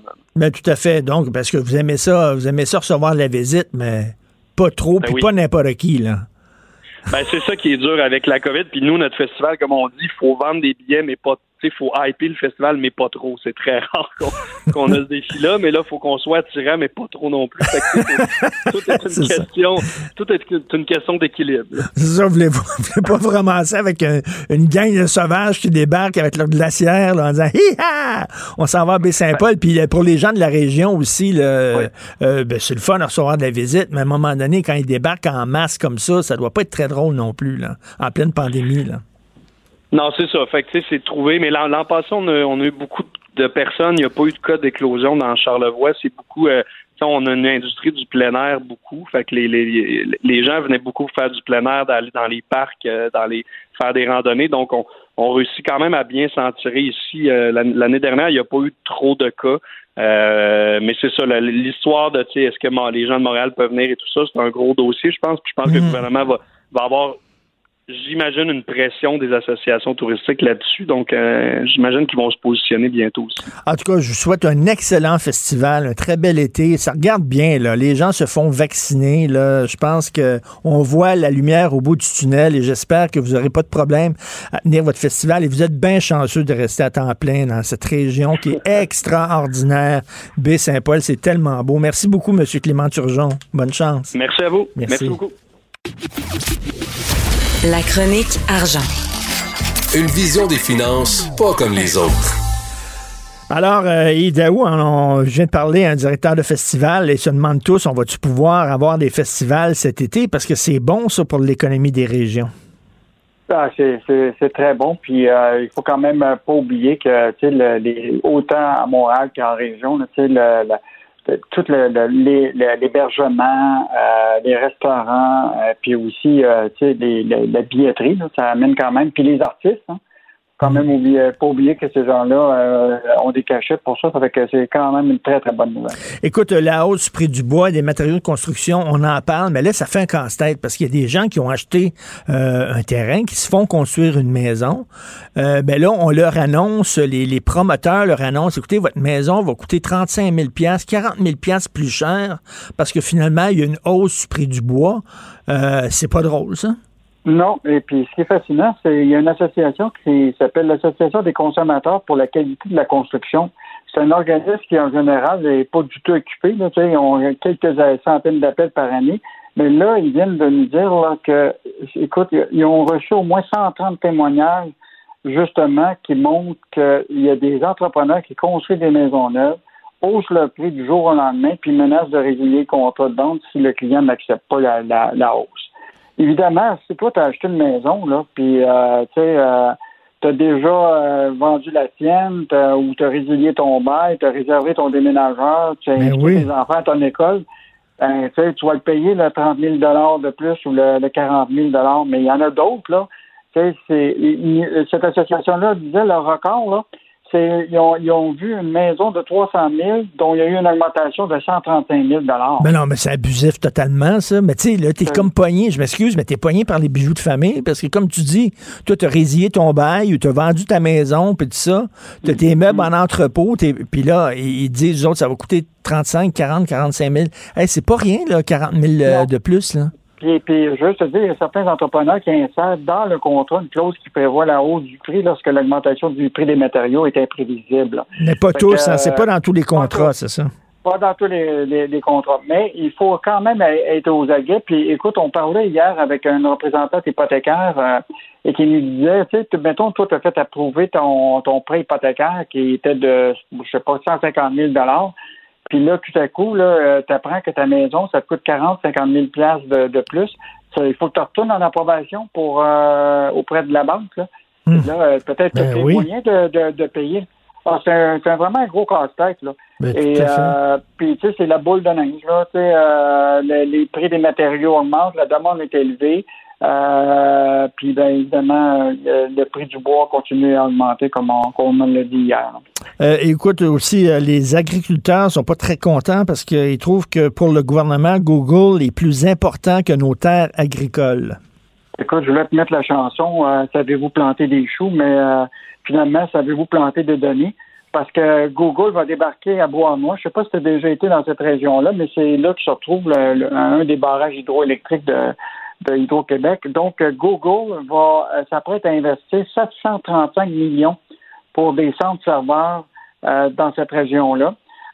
écoute, le coût de, de, de, de, ça va employer 300 à 500 personnes juste durant le temps de la construction. Donc, évidemment, pour ça, il fallait que nous, on en avait déjà parlé en 2000, euh, mai 2019 de, de ce dossier-là, mais personne ne voulait parler. Mais puis là, à ce moment-là, l'UPA, les agriculteurs étaient sortis. Mais là, c'est tout un changement de zonage sur 62 hectares, les plus belles terres agricoles du Québec. Ben voyons donc. Et donc, euh, là, évidemment, l'UPA de la Montérégie, ils sont, sont pas vraiment contents. Parce que là, ce que le gouvernement Legault a fait, a adopté un décret pour aider Google à avoir un terrain sans passer par le processus euh, de la Commission de la protection du territoire agricole qui, normalement, va dire oui ou non à dérogation. Donc là, il y a une rétrocession qui est faite. Euh, euh, autrement dit, ils vont pouvoir le faire. Et là, pour compenser les agriculteurs, bon, là, le ministre de la Montagne, de l'Agriculture, il dit on les a rétrocédés d'autres terres agricoles plus loin. puis là, il parle d'une compensation historique. Euh, de 3,5 millions de dollars et plus de 200 hectares euh, qui sera transférés à la Fiducie IPA Fonds d'Action. Mais il en demeure pas moins là, que c'est, quand même gros Google. Hein. Google là, est omniprésent partout. Juste pour te dire là, que Google, là, il consomme là, les centres serveurs, tout ça, là, consomme, si on le regardait en, en termes d'État, là, il serait le 90e pays au monde de plus de consommateurs d'électricité. Mais ben, c'est bon pour Hydro-Québec, ça. Fait que le gouvernement. Ah, ben, c'est bon pour Hydro-Québec parce que Hydro-Québec va offrir évidemment le tarif L, qui est un tarif pour euh, la consommation industrielle euh, des grandes euh, d'utilisation de grande puissance. Donc c'est sûr que ça va rapporter à, Hydro. Mais en termes d'emploi, là, on parle de 35 emplois. C'est une fois que la construction est terminée, là, euh, ah donc, euh, en termes de générateur d'emploi, c'est minime. C'est pas énorme. De la, de, la, construction. Non, mais la question que ça pose, c'est une sacrée bonne euh, question. Francis Alain qui écrit le texte.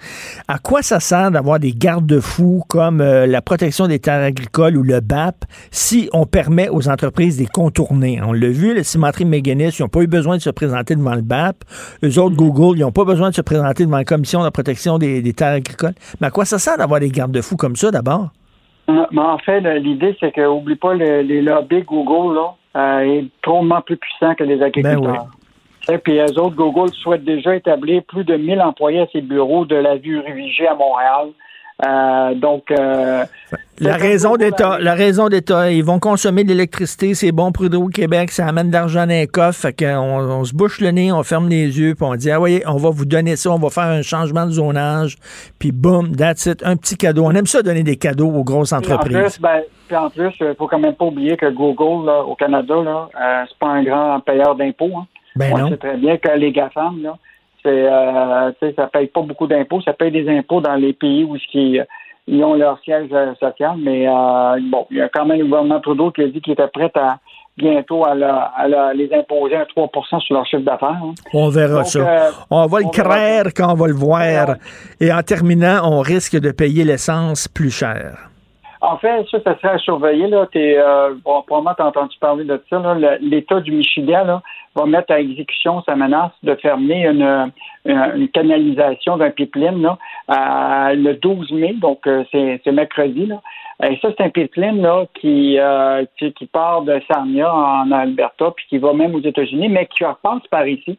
Et on a une ligne ici qui s'appelle la ligne 5, euh, qui amène du pétrole là, euh, presque 40% pétrole qui est transformé aux raffineries de Suncor à Montréal puis à Valero à, à Lévis. Et donc, euh, si le Michigan ferme ça, là, ça va avoir probablement des impacts sur ces raffineries-là. Euh, donc, euh, le gouvernement canadien est, sur les dents sur ça, là, parce qu'ils veulent empêcher la fermeture de cette ligne-là. Donc, tu sais, on parle beaucoup de la ligne rose, puis on hmm. parle de la ligne bleue, mais là, c'est la ligne noire qui qui est, euh, qui, est, en danger. Euh, donc, euh, il y a déjà des les, les, pétrolières disent déjà préparez-vous, ça va avoir un impact sur le prix des, carburants pour les consommateurs, parce que jusqu'à date, nos autos fonctionnent beaucoup encore à ben l'avance. et donc, ça, ça va être à surveiller. C'est un, autre enjeu, Biden-Trudeau, qui, qui, qui arrive à euh, dans, dans, sa cour arrière. Un jour, on va tous rouler en auto électrique, on va tous mouner les stations d'essence, tout le monde ensemble. Merci Yves, on se reparle demain. Salut. Martino, souvent imité, mais jamais égalé. Vous écoutez Martino, Cube, Radio. Alors, on discute avec Claude Villeneuve, chroniqueur au Journal de Montréal, Journal de Québec. Salut Claude. Hey, salut Richard. Écoute, ce matin, euh, Radio-Canada a dévoilé des courriels qui ont mis encore une fois le ministre de l'Éducation, Jean-François Roberge, dans l'eau chaude. Explique-nous les tenants et les aboutissants de cette histoire. Ben, en gros, c'est bon. Ça, ça, fait quelque temps que ça dure, cette, cette, ben oui. cette histoire-là. C'est que il y, y, a plusieurs personnes, ça a notamment le cas de Québec solidaire, qui posent des questions sur la ventilation dans les écoles. Hein. Est-ce qu'on a bien un bon plan pour être sûr que les classes soient bien aérées, que les, les, les, les jeunes, qu'il n'y ait pas trop de concentration de virus dans les lieux de dans les lieux où les jeunes reçoivent leurs cours? Et euh, le, le, ministre de l'Éducation nous a dit à plusieurs reprises, euh, non, non, non, ça a été validé avec la santé publique, on a un plan pour ventiler les classes. Euh, déjà, on savait que euh, Horacio Arruda disait Oh, t'as peu, là, on n'a pas tout à fait validé le plan là, du Mm. gouvernement, on a fait part qu'on avait des réserves. Là, Radio-Canada a mis la main sur des courriels, puis là, ce matin, on apprend que, en gros, la santé publique a eu deux heures pour valider le plan du, du gouvernement au mois de janvier. Le gouvernement, le, le ministère de l'Éducation a envoyé des mesures qui comptaient appliquer dans les écoles à la santé publique. Ils ont dit ouais, revenez-nous avec ça rapidement, là, on veut sortir ça. Puis les experts ont eu deux heures finalement pour dire en gros qu'ils n'étaient pas dans. OK, pas fait on, on est loin, là, on est loin de, de, de ce que disait euh, le ministre de l'Éducation en disant on a fait ça en collaboration avec la santé publique. Non, c'est le, le ministère de l'Éducation qui ont décidé comment ça allait se faire, puis là, après ça, ils ont eu deux heures, eux autres, pour donner leur stamp of approval. Ouais, puis encore là, ils l'ont ils l'ont ils l'ont donné avec réserve, disons, en disant que c'est pas ce qu'ils recommanderaient eux-mêmes. Et euh, bon, là, le, le, le, le, ministre envoie la rondelle dans la zone de la santé publique à chaque fois qu'il se fait questionner là-dessus. Ça a été approuvé par la santé publique, tout ça. Au point la santé publique a dû faire des mises au point et dire arrêtez là, de nous imputer un avis qu'on n'a pas fait. Là, ben, c'est parce que cette histoire-là, ça fait plusieurs fois là, que ça rebondit, là, que euh, on essaie de savoir qu'est-ce que le ministre a su exactement, à quel moment, que, quelles sont exactement les approbations avec lesquelles euh, il a travaillé. Alors, euh, tu sais, c'est ça fait euh, c'est une histoire qui, qui, dure depuis longtemps. Puis en même temps, je, je repasse à ta chronique de ce matin, Richard. on a des écoles où ce qu'on va avoir là, des belles pancartes. Eh, oui.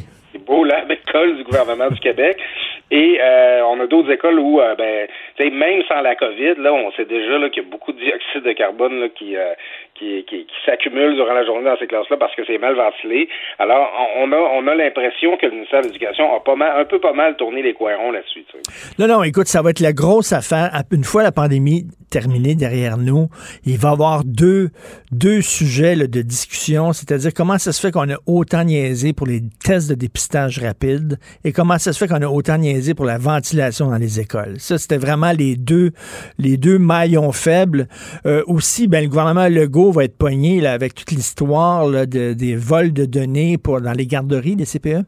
Mais ça, c'est une journée de même. Hein.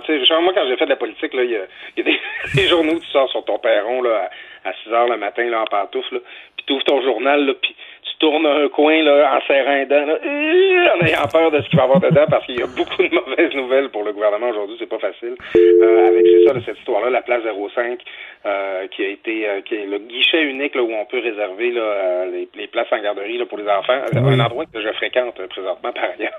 ben oui. et c'est ça, c'est que il y a un piratage là, des données des parents qui s'inscrivent sur ces, ces, ce site-là, en fait, qui inscrivent leurs enfants pour obtenir une place. C'est pas un organisme qui, euh, qui, qui relève en tant que tel du, du ministère de la Famille. C'est pas le, le, site du ministère de la Famille.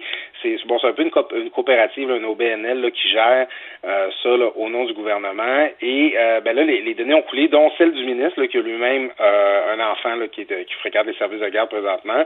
Alors, c'est on sait que le ministre de la place 05, là, ce guichet unique-là, là, ça fait longtemps que là, dans son collimateur, il le trouve pas efficace, il trouve que ça travaille mal comme système. C'est un système qui avait été mis en place par les libéraux. Puis là, ben encore aujourd'hui, le ministre va être obligé de parler de la place 05, puis de bah, probablement que pour lui, ça va être une occasion là, de, de, de, de, lancer encore une coupe de fléchettes dans leur direction parce que ça fait, en temps de pandémie, c'est certainement pas une affaire de plus que le gouvernement avait envie de gérer ce matin puis répondre là-dessus. Alors, en plus, il y a toute la crise des gens qui disent qu'on manque de place dans les, dans les CPE, dans les garderies. Là, tu, tu vas être confronté à ça bientôt, toi?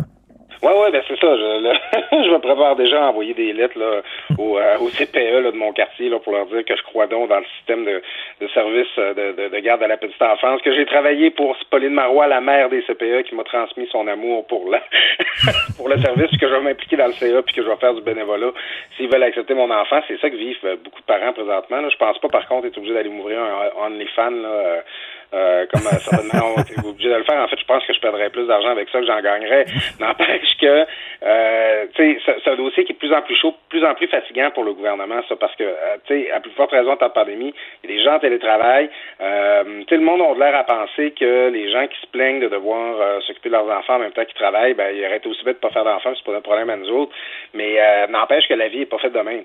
T'es pas supposé travailler pour fournir une prestation de travail de 8 heures par jour en même temps que tu es supposé donner des soins puis de faire l'école à ton enfant. Là, ça fonctionne pas, la hmm. vie est comme ça. Il y a de quoi virer fou. Et en terminant, Claude, si tu étais au gouvernement, est-ce que tu donnerais un petit break aux euh, citoyens de Montréal, c'est-à-dire soit enlever le couvre-feu, soit permettre les terrasses, ouvrir les restos? Qu'est-ce que tu en penses? Ben là, c'est dur parce qu'on va avoir un point de presse cet après-midi. Euh, je pense que les attentes sont fortes.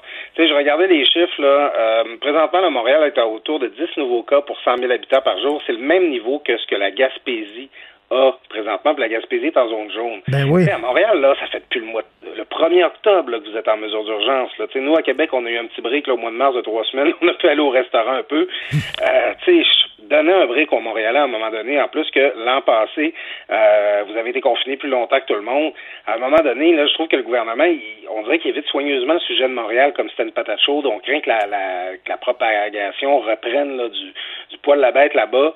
Euh, ça, ça l'ambiance est lourde sur l'île présentement. Je pense que les, ne serait-ce que sur le couvre-feu, je pense que les gens de Montréal auraient le droit là, à pouvoir prendre une petite pause, là, quitte à ce qu'on ait besoin de resserrer les mesures plus tard, mais là, la situation va finir par être intenable. Oui, mais yo-yo, les autres, ils veulent éviter le yo-yo, c'est ça. Ils disent on peut pas ouvrir, puis après ça, refermer, puis tout ça. On est mieux de rester fermé, tu comprends?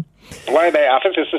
C'est difficile pour les, les, les, restaurants, là, tu sais, on l'a vécu, on l'a ben vu, oui. quand tu ouvrir puis être obligé de refermer trois semaines après, va avoir embauché ton monde, fait ton inventaire et tout ça. Moi, je pense que c'est beaucoup sur l'extérieur qu'il faudrait donner une pause aux gens. Il y a beaucoup moins de contamination à l'extérieur. En fait, tu voyais des, des gouvernements en Irlande, ils analysent qu'ils sont pas capables de démontrer un seul cas de transmission à l'extérieur depuis le début de la pandémie. Il commence à, il fait beau, euh, on a des grands espaces au Québec.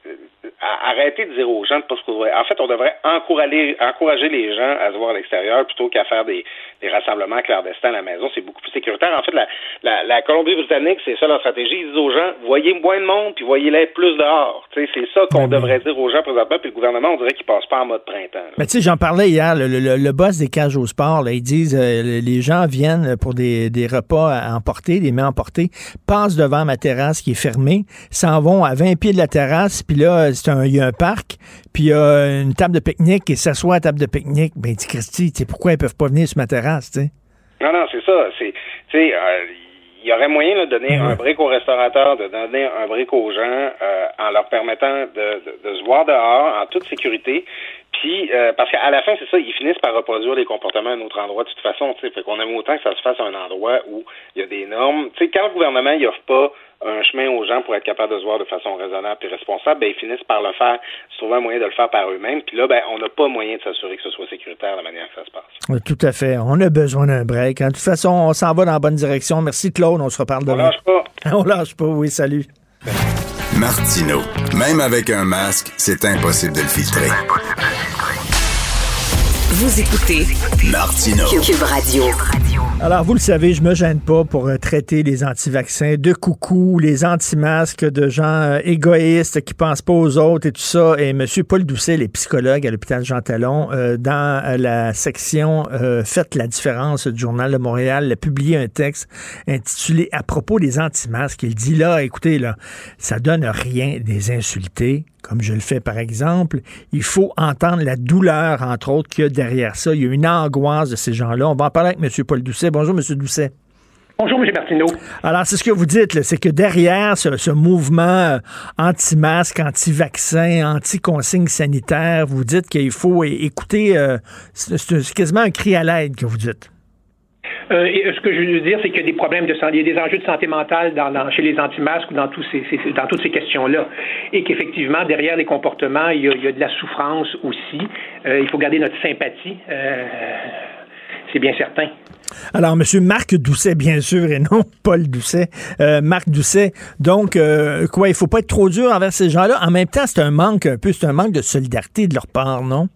Oui, tout à fait, tout à fait. Je pense qu'il faut comprendre euh, la situation. Je pense que c'est des gens qui, dans le fond, ont, de la difficulté à, s'activer, ont une peur de s'activer vraiment. Euh, mais je crois qu'effectivement, il faut rester ferme. Il faut maintenir le cadre. C'est comme une bataille pour le cadre, pour imposer un peu le cadre de référence. Là. Donc, il faut être très ferme malgré tout. Il ne faut pas reculer d'un pouce.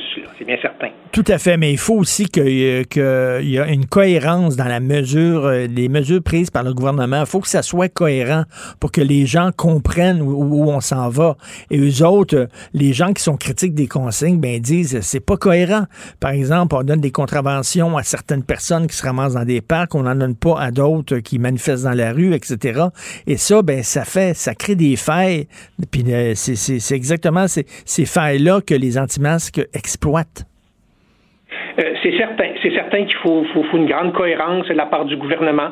Il faudrait que les choses se fassent d'une manière le plus constante. C'est un des problèmes, euh, c'est évident. Euh, mais en, même temps, je pense que c'est à tout le monde de faire un, effort, là, puis, d'appliquer aussi, de se responsabiliser. C'est une question de déresponsabilisation. C'est ça qui est, le problème majeur à, ce niveau-là. Mais on dirait qu'il y, a comme une guerre idéologique quand ces gens-là voient toute intrusion du gouvernement comme étant une attaque à leurs droits et libertés.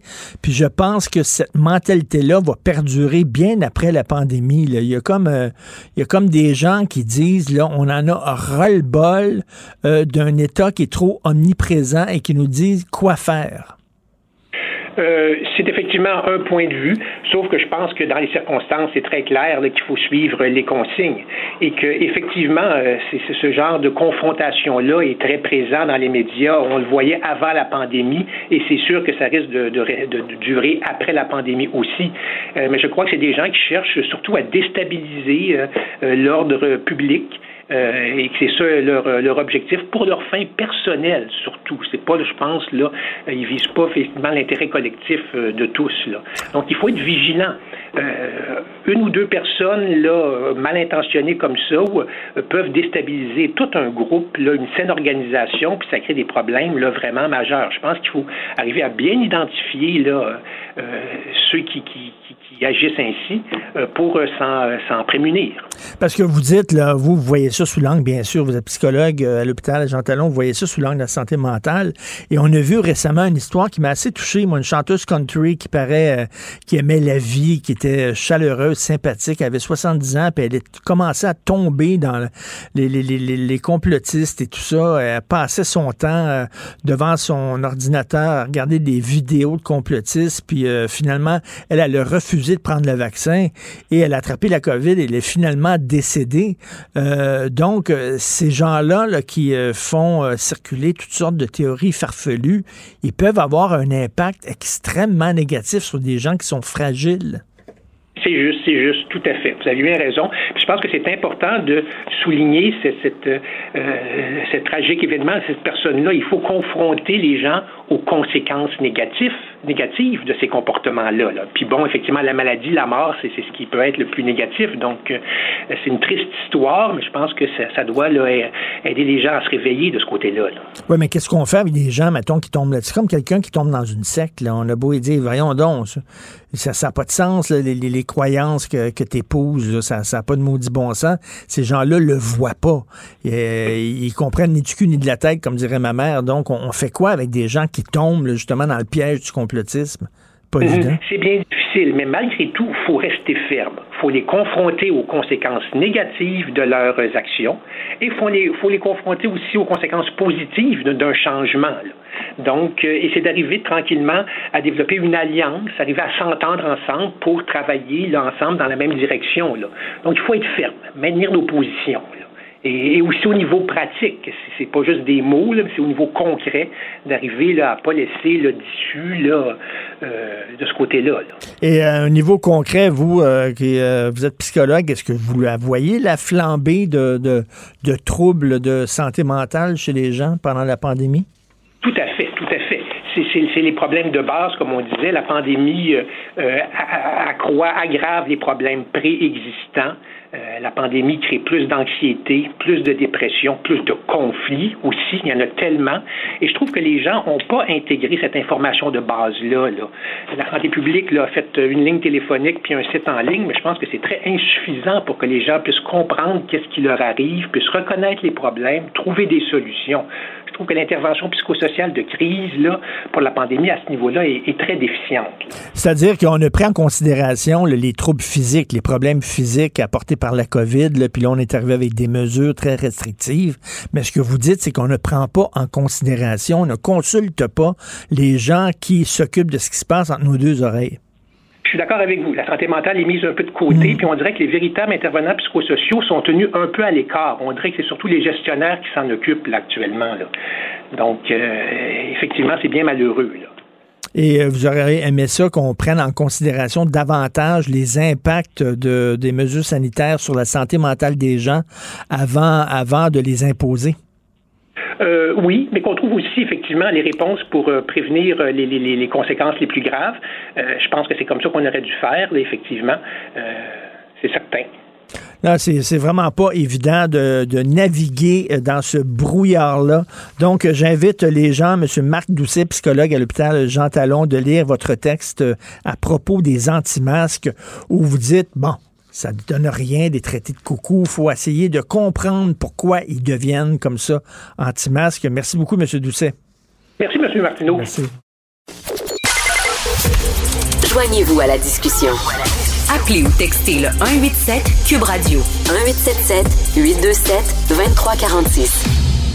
Alors, nous discutons avec Denise Bombardier, qui n'a pas besoin de présentation. Denise, euh, euh, les réseaux sociaux, il faut s'en protéger. Euh, il, y a quelques temps, quelques jours, Denise, je vais vous raconter ça. Joseph Facal a écrit une chronique qui a été controversée auprès de certaines personnes. Et là, c'est parti en furie, comme chaque fois que on décide de sortir un peu des sentiers battus. Là, il y a une petite gang de crinqués qui se sont mis à attaquer Joseph sur les médias sociaux. Et j'ai écrit à Joseph en lui disant ben écoute, est-ce que ça va bien? Est-ce que tu es correct? Parce qu'on dirait qu'il y a une cabale contre toi. Et il dit Richard, je ne suis pas sur les médias sociaux. Je ne lis pas ce qui circule, donc je me porte très bien. Est-ce que vous faites comme lui? Est-ce que vous vous protégez aussi? D'abord, vous savez que je n'ai jamais, je suis pas sur les réseaux sociaux depuis toujours moi. Ben mais euh, mais j'ai appris à vivre avec la polémique depuis que j'ai commencé, depuis que je, je vais vous dire depuis que je vis. Mais disons que quand dans le métier, il est évident, si vous vous en souvenez, j'étais plus jeune et vous me voyez à la télévision, c'est sûr que je créais la polémique. Mais ça n'avait rien à voir parce que la polémique se déroulait, sauf exception, dans des contextes où il y avait des codes de, de conduite. Et on se faisait, sauf exception, je le répète, on se faisait attaquer, dénoncer, même menacer, mais très rarement, parce que ça se faisait, si je pourrais dire, selon les règles de l'art. Donc, mais ça n'a plus, ça a déboulé avec, avec les technologies.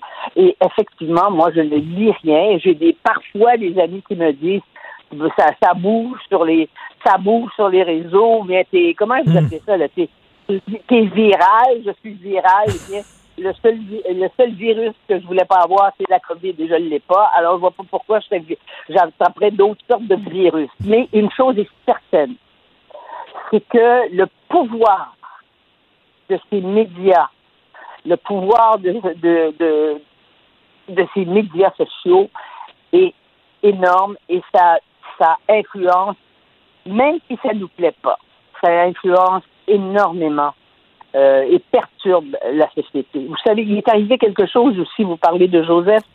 Euh, cette semaine, d'ailleurs, vous avez, vous avez voir ce matin, il y a une lettre du, du directeur de l'Université de Montréal qui, qui veut appuyer euh, Caroline Quash à l'hôpital Sainte-Justine, la pédiatre qui nous informe si bien. Elle a eu la semaine dernière, je sais qu'il y a un groupe de médecins à l'hôpital qui se sont, qui l'ont entourée parce que ce qui, ce qu'on avait dit d'elle, et je le dirai pas à l'antenne, c'était tellement horrible. Je veux dire, c'était dans la tête des plus fous, des plus déments. Et ça l'a perturbée et les médecins ont tout fait pour l'entourer, pour la protéger de ça. Parce qu'elle a quand même une famille, elle a des enfants et tout. Alors, quand c'est rendu des gens. Pourquoi elle était, euh, Denise, elle était l'objet, elle aussi, d'une cabale, c'est ça? Mais bien sûr, au, au sujet de l'existence du virus Mm. et tout. Parce que nous, là, vous et moi, honnêtement, avant la COVID, on savait qu'il y avait des gens qui n'aimaient pas les vaccins. Mais on ne pensait pas, je veux dire, euh, disons, euh, quelque temps auparavant, là, disons il y a 10, que- dans 20 ans, on n'aurait jamais pensé qu'on aurait eu des complotistes qui s'expriment comme ils s'expriment et qui viennent jusque, jusque, jusque, dans les, jusque dans le vestibule de nos commentaires sur le journal. Et au journal, il y a des censeurs. Alors, on n'a pas, on n'a pas la matière brute parce qu'ils ont déjà, ils sont déjà intervenus euh, en bas de nos en bas de nos chroniques pour empêcher ces choses-là. Puis il y a des journaux qui en ont même pas justement parce qu'ils peuvent pas se payer des censeurs et puis ils en ont même pas. Mais, mais Alors, tous- les journaux, tous les journaux ces temps-ci sont totalement inondés euh, de messages haineux euh, concernant la pandémie. Euh, les anti-masques, les anti-vaccins sont organisés, sont agressifs. Euh, c'est comme ça au Journal de Montréal, c'est comme ça à la presse, c'est comme ça au Devoir. Et j'avoue, euh, euh, Denis, je suis un peu sonné parce que je ne savais pas qu'il y avait autant de gens qui se méfiaient de nos gouvernants. Je ne le savais pas. Oui, oui, effectivement. Et aussi de gens, euh, de- et, et au- autant de gens dans des, milieux, dans des milieux, par exemple des gens connus, qui disjonctent. Si nos politiciens disjonctaient, comme, comme on disjoncte dans, dans les milieux dits artistiques, hein, et puis surtout artistiques, euh, si on avait des politiciens qui se comportaient comme ça, ça fait longtemps qu'on leur a demandé, ils se seraient retirés. Ils seraient plus à l'Assemblée nationale. Donc on les laisse et on les laisse disjoncter. Ça c'est clair. Et euh, ça c'est un phénomène qui est extrêmement gênant. C'est ce que j'appelle, c'est ce que j'appelle les sombres malaises par rapport au beau malaise, qui est, une- qui est une contradiction dans les termes, euh, parce que je rends hommage dans ma chronique effectivement au talent euh, de, de, de Martin Matt qui a réussi et, et aussi l'audace qu'a eu TVA de mettre à l'antenne une émission parce que moi j'ai vu des épisodes de cette émission là je me suis dit mais c'est pas vrai parce que c'est parce que ça va contre toute le, le, le- le- la rectitude politique actuelle je veux dire la façon dont parler ces personnages l'utilisation qu'il fait des mots euh, je veux dire, la moitié, la moitié des mots, à certains moments qu'il utilise, sont des mots qui sont devenus tabous. Je trouve ça, c'est un, c'est un moment de fraîcheur et, et c'est pour ça que ce sont de beaux malaises. Mais les malaises sombres, pour ne pas dire, parce que j'ai écrit les malaises noirs, je me suis dit, mon Dieu, parce qu'il faut toujours se si j'écris malaise noir, ça va être, ça va être foutu. ça va, ça va encore une fois. Vous voyez, c'est, c'est incroyable. Alors donc, euh, les malaises sombres, euh, c'est ce qu'on éprouve. Et on éprouve ça constamment quand on lit. Et ce que je reproche aux médias traditionnels, c'est de s'alimenter aux réseaux sociaux. Hein? Tu dis, voici ce qu'on dit sur les réseaux sociaux, sur telle chose et telle chose. Moi, je trouve que les médias traditionnels, en fait, s'auto-flagellent et se mettent en danger parce que là, c'est devenu quasiment systématique la référence. Parce que vous savez, le journalisme, là, qu'est-ce que c'est que le journalisme? Qu'est-ce que c'est qu'un journal? Un journal, c'est un, c'est un, c'est un, c'est un instrument pour, se, pour, renseigner, pour renseigner les gens. Et les journalistes, ce sont des professionnels. Des professionnels qui sont capables de hiérarchiser les nouvelles. Sur les réseaux sociaux, tout est égal à tout. Et l'obscène est égal au sublime qu'on peut, qu'on peut trouver parfois, ce qui fait qu'on ne sait plus, on a perdu la notion de la décence et de l'indécence, euh, du respect et de l'irrespect. D'ailleurs, ça passe dans le vocabulaire avec lequel que, que, que les gens utilisent maintenant quand ils sont dans les médias traditionnels. Avant, vous n'entendiez pas. On n'entendait pas. Et est-ce qu'on manquait ça? On n'entendait pas des gens dire, ça me fait C-H-I-E-R. à la télévision, à Radio-Canada ou à TVA. Ou... Là, ils viennent, ils se font interviewer, puis c'est, je veux dire, c'est en... Et tous ces mots-là, tous ces mots-là, en fait, sont des... créent des malaises, bien plus qu'on ne le croit. Et les gens qui n'ont pas de malaise à s'exprimer de façon aussi grossière, aussi vulgaire, ce sont, les, ce sont aussi des pollueurs. Des pollueurs, il n'y en a pas seulement euh, il n'y en a pas seulement parmi ceux qui produisent de, qui produisent de, du pétrole. Oui, c'est vrai. Oui, c'est les pollueurs des ondes. Et, on parlait tantôt des, gens qui veulent rien savoir des, de l'État, du gouvernement, liberté, etc. Maintenant, ils ont deux véhicules politiques, là, maintenant, parce qu'il y a d'un côté Maxime Bernier, de l'autre Éric Duhem, qui euh, euh, accueillent ces gens-là, les courtises. Oui. Et, je veux dire, c'est la période pour des gens comme ça. C'est sûr que c'est la période pour des gens comme ça. Mmh. Alors, imaginez-vous l'impact s'ils ont suffisamment d'appui, l'impact que, que, ces gens-là vont avoir dans la, dans la vie politique. Parce que jusqu'à maintenant, on n'a pas beaucoup entendu de politiciens s'exprimer comme ça. Hein? C'est rare. Donc, c'est comme le dernier repli. C'est comme si des juges, euh, prenant la parole et commenteraient leur, leur, leur, jugement en sacrant et en utilisant tous ces termes désacralisateurs. Parce qu'il y a dans la société, pour qu'on soit des, des gens civilisés, il faut qu'il y ait des lieux de sacralisation des mots, de sacralisation des, des, comportements. il faut, il faut réapprendre ce que ça veut dire. Parce que moi, j'écris parfois là-dessus. Donc, j'écris sur la sacralisation. Les gens, ils, rient, mais en fait, ils rient pas, ils ricanent. Et puis, ils, euh, ils sont, ils sont grossiers, ça les rend fous. Des mots comme ça, il y a hmm. quand même une raison. Oui, oui, euh, non, non, la, la, la politesse est devenue comme une valeur euh, euh, dépassée, là. C'est ce que vous dites? Ben, c'est plus que ça. C'est que la politesse, ça vous empêche de déféquer sur l'autre. Quand on pense bien. Hein? Une défécation symbolique, quand ce n'est pas une, défécation réelle, parce qu'on sait, vous avez vu ce qui est arrivé au Capitole. Au Capitole, les gens, ils sont allés, les manifestants, ils ont déféqué sur le parquet du Capitole, ils ont mis de la merde sur les murs. Ça veut dire quelque chose. L'être humain, quand il parle, quand il agit, quand il, quand il pose des gestes, ça veut toujours dire quelque chose. Mais, mais la, la, la, bonne nouvelle, si je peux appeler ça bonne nouvelle, c'est que par exemple, si, mettons, je sais pas, euh, Roger m'écrit euh, va chier, mange de la merde et bon, des affaires comme ça. Et si je vais voir Roger chez lui, je sonne à sa porte, il ouvre la porte et c'est moi. Je suis convaincu que Roger va avoir honte d'avoir écrit ce qu'il m'a écrit. Je suis convaincu que lorsqu'il y a la personne devant lui, il ne dit pas ce genre d'expression-là, ce genre de mots-là. C'est la distance qui fait qu'on se sent tout libéré, là, on peut faire ce qu'on veut, on peut dire ce qu'on veut. Oui, je l'ai expérimenté. Il m'est arrivé de me faire interpeller de cette façon-là. Ah hein? Il y en a un, de toute façon, qui m'avait écrit des choses. Je l'ai publié dans le journal. Hein? J'ai donné son nom. Et là, dans la ville où il habitait, qui était Gatineau, j'ai reçu des, des, lettres et des, pas des, des courriels de gens qui disaient J'ai honte d'habiter Gatineau, de savoir que ce habite Gatineau. Celui-là, mais il m'est arrivé aussi de répondre à quelqu'un qui m'avait insulté avec des mots qui n'étaient pas, qui, qui, qui, étaient des, qui étaient des mots sombres et qui s'est excusé. Ça m'est arrivé une fois ou hmm. deux. Effectivement, où cette personne-là, tout à coup, s'est rendu compte qu'il y avait un être humain qui était là derrière.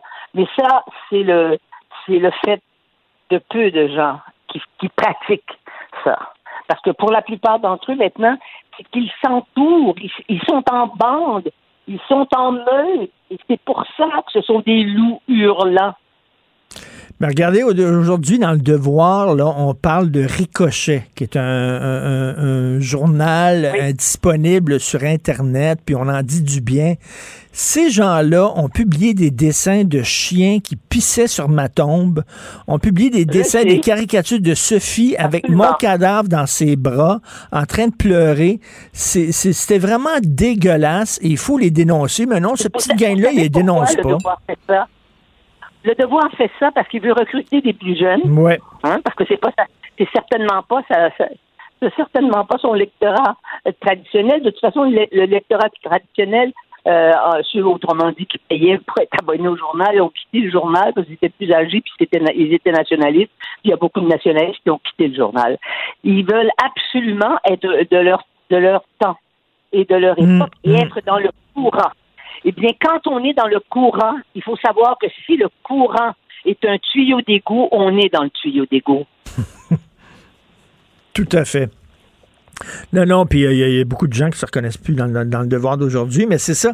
C'est ils veulent, ils veulent être à mode, donc eux autres, ils abaissent, ils abaissent, ils abaissent la barre, ils abaissent la barre, ils abaissent la barre, jusqu'où on va avoir euh, la basse, euh, jusqu'où on va l'abaisser cette barre là. Donc, euh, je, j'invite les gens. Oui. Oui. Richard, il faut être armé. Vous et moi, Facal et d'autres. Mathieu, vous imaginez comment il doit être armé? Ah ouais, c'est incroyable. Lui, là, il, il, la cible de toutes les attaques. Bon, alors il faut être armé. Et si on est si sensible et si on vit si juste parfois dans nos dénonciations, c'est parce qu'on a effectivement, ça trahit une sensibilité, une perception. C'est qu'on n'est pas, on n'est pas des brutes. Euh, nous sommes le contraire des brutes. Or, on peut être Et nous sommes, nous sommes chanceux, nous sommes chanceux, Denise, aussi d'être défendus par un organe de presse. Hein. Euh, euh, Québécois reçoivent souvent des, des, beaucoup de plaintes suite à des textes qu'on écrit et on est toujours protégé par notre employeur. Oui, oui, ça c'est sûr. Ah ben oui, faut être, faut être, il faut être encadré, il faut avoir un minimum d'espace où on sait que euh, c'est l'espace de la bienveillance, quoi. Nous sommes, nous avons besoin d'espace de bienveillance, autrement on ne pourrait pas bien faire notre métier. Et ça nous permet aussi parfois, quand on est tenté, et des fois vous êtes tenté plus que moi, mais ça c'est votre côté, euh, c'est votre côté Villemar, ça je pense. Euh, parfois, vous êtes tenté parfois, vous savez de quoi je parle. Ben, il faut faire attention. Des fois, on se dit, oh, on peut retenir, tu sais, on peut, le mot peut être à moitié euh, offensant. Et on l'enveloppe un petit peu ou on fait un peu d'humour, mais le problème, c'est qu'on est dans une époque où l'humour, euh, qui est le plaisir de, c'est un, un plaisir de, euh, de, de, de rire. Ben, on, on, ne rit pas beaucoup, en fait, effectivement. On, on grimace plutôt ou on a peur. Et ça, c'est terrible. Ben, j'invite les gens à lire euh, votre texte où euh, vous commencez en rendant hommage à Martin Matt et vous terminez en vous désolant des mauvais malaises que certaines personnes peuvent créer. Merci beaucoup, Denise. Bonne journée. Bonne journée. Ben oui, on le sait. Martineau, ça n'a pas de bon sens comme il est bon. Vous écoutez Martineau. Cube Radio. Le, commentaire de Mathieu Boccoté, dépensé pas comme les autres. Alors Mathieu, je sais que tu veux nous parler de Québec solidaire, mais d'abord et avant tout, j'aimerais que tu nous parles de ta chronique d'aujourd'hui. Radio-Canada qui a diffusé un reportage sur les conspirationnistes et ils se sont sentis obligés de mettre une mise en garde. Ouais, alors en fait, c'est plutôt une série de balados faits par euh, Simon Coutu sur la mouvance euh, que l'on dit conspirationniste, qui est un bon, qui est un concept qui, à mon avis, est trop large. C'est-à-dire que ça met dans la même catégorie d'authentiques coucou qui se gavent de théories loufoques sur la pandémie, avec des gens qui critiquent les mesures sanitaires quelquefois de manière exagérée, mais qui contestent pas l'idée d'une pandémie, qui contestent pas la réalité des choses, mais qui bon, qui n'ont pas la même la même le même modèle de gestion par rapport à ça. Mais quoi qu'il en soit euh, dans la mesure où cette mouvance, on l'a vu, cette mouvance anti-mesures sanitaires qui existe depuis le début de la crise, euh, Radio-Canada donc a fait une série de, de, de balados pour aller à la rencontre de ces gens-là, pour essayer de les comprendre, pour essayer de voir quelle, est leur vision du monde. Bon, tout ça est très bien, c'est du journalisme, euh, c'est du journalisme rigoureux. Or, euh, Radio-Canada a publié dimanche une mise en garde en disant est-ce pourquoi devait-on leur donner la parole? Est-ce qu'on a bien fait Dans la mesure où ils sont contre la science, ils sont très minoritaires? Comment parler à ces gens-là? Ça fait penser une ancienne, je pense que c'était un atelier de la FPJQ qui disait comment parler de l'extrême droite sans lui donner trop de visibilité? Alors moi, moi, j'ai pas de problème à la rigueur qu'il fasse ça à une condition, qu'il fasse ça avec tous les courants de pensée un peu euh, litigieux entre guillemets. Je, serais curieux de savoir quels sont les critères qu'ils utilisent pour dire bon ben ce courant-là, il faut en parler, mais à condition d'en parler de cette manière, sinon on n'en parle pas. Euh, surtout si l'argument c'est c'est contre la science, ben moi j'ai hâte de voir euh, à quel moment quand ils vont parler de groupes comme Defund the Police, ceux qui prétendent que la police est une force d'occupation coloniale, euh, fondamentalement raciste, qui persécuterait de manière euh, presque militaire les populations issues de l'immigration, eh ben, il faudrait quand même nous mettre en garde quand ils font un reportage sur ces gens-là. oui. Ou alors quand ils, nous parlent de ceux qui prétendent que l'homme et la femme n'existent pas et que la théorie du genre, euh, la fluidité identitaire et la nouvelle référence scientifique pour penser l'identité scientifique, c'est pas très scientifique de dire que l'homme et la femme n'existent pas. Quoi quoi qu'en pensent certaines émissions culturelles sur cette, chaîne. Alors, hmm. euh, moi, je pense que si je suis curieux de savoir quels sont les critères utilisés pour dire de qui on parle, de qui on ne parle pas, comment on en parle, comment on n'en parle pas, qui est jugé dangereux pour le débat public, qui ne l'est pas, puis qu'on se comprenne bien. J'ai pas le début d'un quart de huitième de sympathie pour ceux qui s'imaginent je ne sais quelle théorie euh, qui mélange tout à la fois la 5G, euh, une entreprise globale de conspiration pour asservir les peuples, et puis euh, Bill Gates qui s'en mêlerait d'une manière sordide. Non, c'est pas ça la question. C'est que je veux savoir quels sont les critères utilisés par Radcam pour décider de qui on parle, de qui on parle pas, selon quels critères on en parle, selon quel cadre on en parle, selon quel cadre on les critique, comment on leur donne la parole, comment on ne leur donne pas. Ça m'intéresse, à moins que ce soit simplement de l'arbitraire en fonction des préférences de certains dirigeants de la chaîne. Mais quoi qu'il en soit, euh, la chaîne s'est dévoilée, Radio-Canada s'est dévoilée en disant, en menant une, prenant une mise en garde cette fois. Je serais curieux de savoir quel est le, cadre général d'interprétation de ces mouvements dissidents et comment on doit leur donner la parole, quoi qu'on en pense encore une fois. Ils ont le concept de de, prudence euh, un peu euh, euh géométrie variable. D'ailleurs, on le sait, hein, lorsqu'ils euh, lorsqu'ils parlent de l'extrême droite, ils sont alarmistes avec raison. Mais lorsqu'ils parlent de l'extrême gauche, ils sont très complaisants.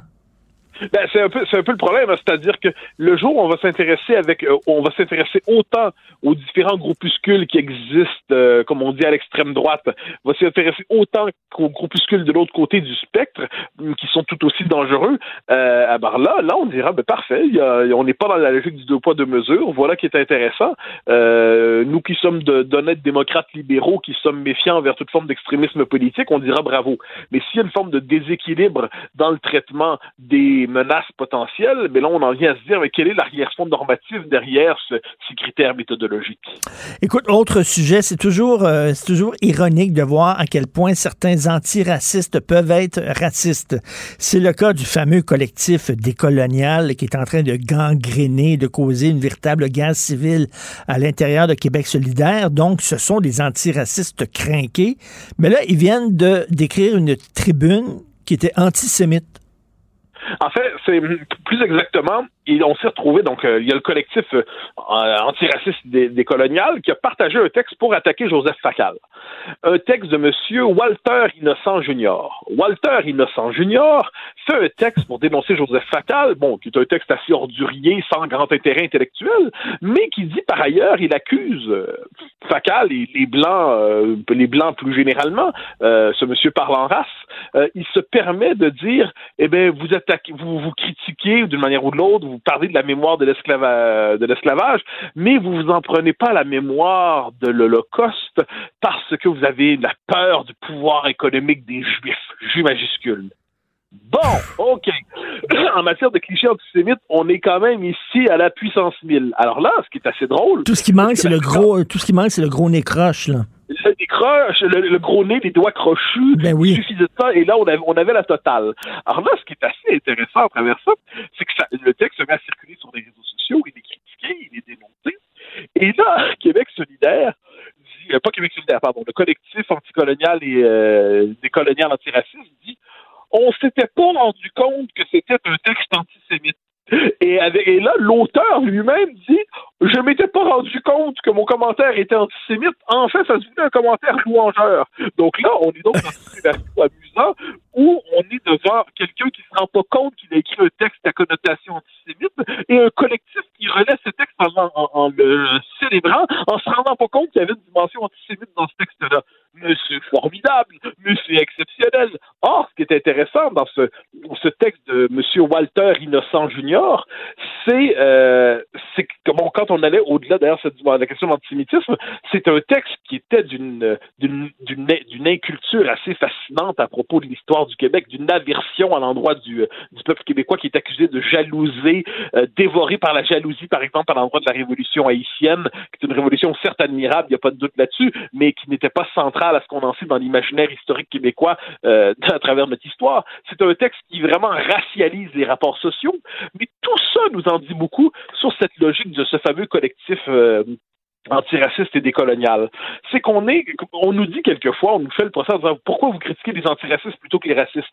Non, non, non, non, les racistes sont critiqués. Le problème, c'est qu'un certain antiracisme est devenu une caricature. Il est, comment dire, il est devenu une forme de, caricature de ce qu'il critique, et dans les faits, il reprend, il devient finalement le miroir de ce qu'il critique, quand on décide de réduire les individus à leur race, quand on décide de voir partout le principe racial, quand on décide de penser la société à partir du prisme racial et ensuite mm. de, légitimer une logique de ségrégation quelquefois, de légitimer la notion de conflit ethnique, mais maquillée en des termes progressistes, c'est qu'on est dans une logique raciste, même si elle se nomme antiraciste. À un moment donné, il faut quand même prendre au sérieux les discours qu'on a devant soi, et quand on est devant quelqu'un qui revendique une logique raciale sans cesse, on doit s'en inquiéter.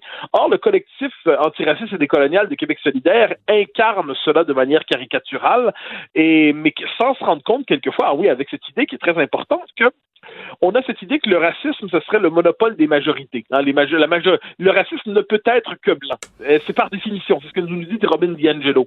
Eh bien, se pourrait-il qu'il y ait aussi du racisme chez certaines minorités, euh, pas toutes les minorités, mais dans certaines franges de certaines minorités, se pourrait-il que dans certaines minorités, l'antisémitisme soit présent? Euh, se pourrait-il que dans le cas de, du texte de M. Walter Innocent Jr., qui n'était pas conscient, qui ne savait pas qu'il tenait un discours antisémite dans son texte, eh bien, se pourrait-il qu'il y ait quelque chose comme des préjugés antisémites dans son discours sans qu'il ne s'en rende compte. Est-ce qu'on ne devrait pas complexifier dès lors notre notion du racisme et cesser de croire que c'est un privilège blanc que le racisme, que c'est un privilège euh, blanc que la, haine raciale? Se pourrait-il qu'il y avait du racisme là-dedans? D'ailleurs, le collectif antiraciste et décolonial s'est excusé, je le redis, pour ce texte-là. Il est quand même fascinant qu'il s'en soit pas rendu compte à la première lecture. Écoute, euh, euh, Mathieu, dans l'idéologie française, son essai sur l'antisémitisme que Bernard-Henri Lévy a publié en 1981, il démontre très clairement que souvent, euh, dans le discours anticapitaliste, il y a un discours, ça cache un discours antisémite. Ah ben il n'est pas le seul. Hein. Léon Poliakov avait écrit là-dessus. Euh, Pierre-André Taguieff, il y a toujours cette idée que euh, c'est quelques familles, ce capital apatride qui, bon, on connaît, connaît des formules, la, qui, qui contrôlerait le monde. Il y a tout un vocabulaire codé et ainsi de suite. Or, or, me semble-t-il que, et ça, ça, on fait un minimum une histoire intellectuelle du 20e siècle. on voit, puis même avant ça, on voit jusqu'où nous a pu conduire cette espèce de représentation euh, caricaturale, euh, odieuse et haineuse du juif comme euh, force anonyme, malveillante, asservissant les nations au nom de la toute-puissance du capital dont il serait le porteur et dont il, derrière lequel il se masquerait. Je crois qu'on peut savoir que ce, discours-là, qui, est une forme de, plaie de l'âme, comme l'antisémitisme est une plaie de l'âme humaine, eh bien, est-ce qu'on peut, on sait jusqu'où ça peut conduire. Eh bien, je pense que de ce point de vue, légitimer au nom de l'anticapitalisme des préjugés antisémites, légitimer une forme d'antisémitisme qui, dans ce cas-là, était bien réel. On n'était pas, on s'entend, on n'était pas dans la critique légitime d'Israël, on n'était pas dans la critique légitime de telle telle organisation en disant, ben, je, ne suis pas d'accord avec tel groupe a dit telle chose, mais je suis pas d'accord avec ça, telle telle organisation. Très bien. Non, là, on était dans la plongée dans les fantasmes de l'antisémitisme, dans ce qui de plus euh, euh, boueux, eh bien là, je pense qu'il est nécessaire d'être intransigeant vers ça. Mais il a mm. fallu faire remarquer, c'est quand même fascinant, on est devant un collectif qui, derrière la loi sur la laïcité, voit euh, du racisme, ah, ça, ils le voient. Ils, sont même prêts à l'imaginer tellement qu'il n'est pas évident. Mais devant une manifestation d'antisémitisme explicite, il faut leur faire remarquer pour qu'ils la remarquent c'est qu'est-ce qui ça nous en dit beaucoup sur le logiciel qui est dans la, tête de cette mouvance, sur le logiciel qui domine ce courant de pensée. Et on comprend que Québec solidaire, s'il veut se crédibiliser comme parti de gauche responsable, doit euh, non seulement blâmer ce collectif, mais s'en détacher, ben s'en délivrer. Et j'ajouterai une chose, cela dit, ça va être difficile parce que entre ce collectif et Québec solidaire, la différence, on en a parlé récemment, elle est moins d'idéologie que de méthode. Elle est mm. moins idéologique que de mm. stratégie.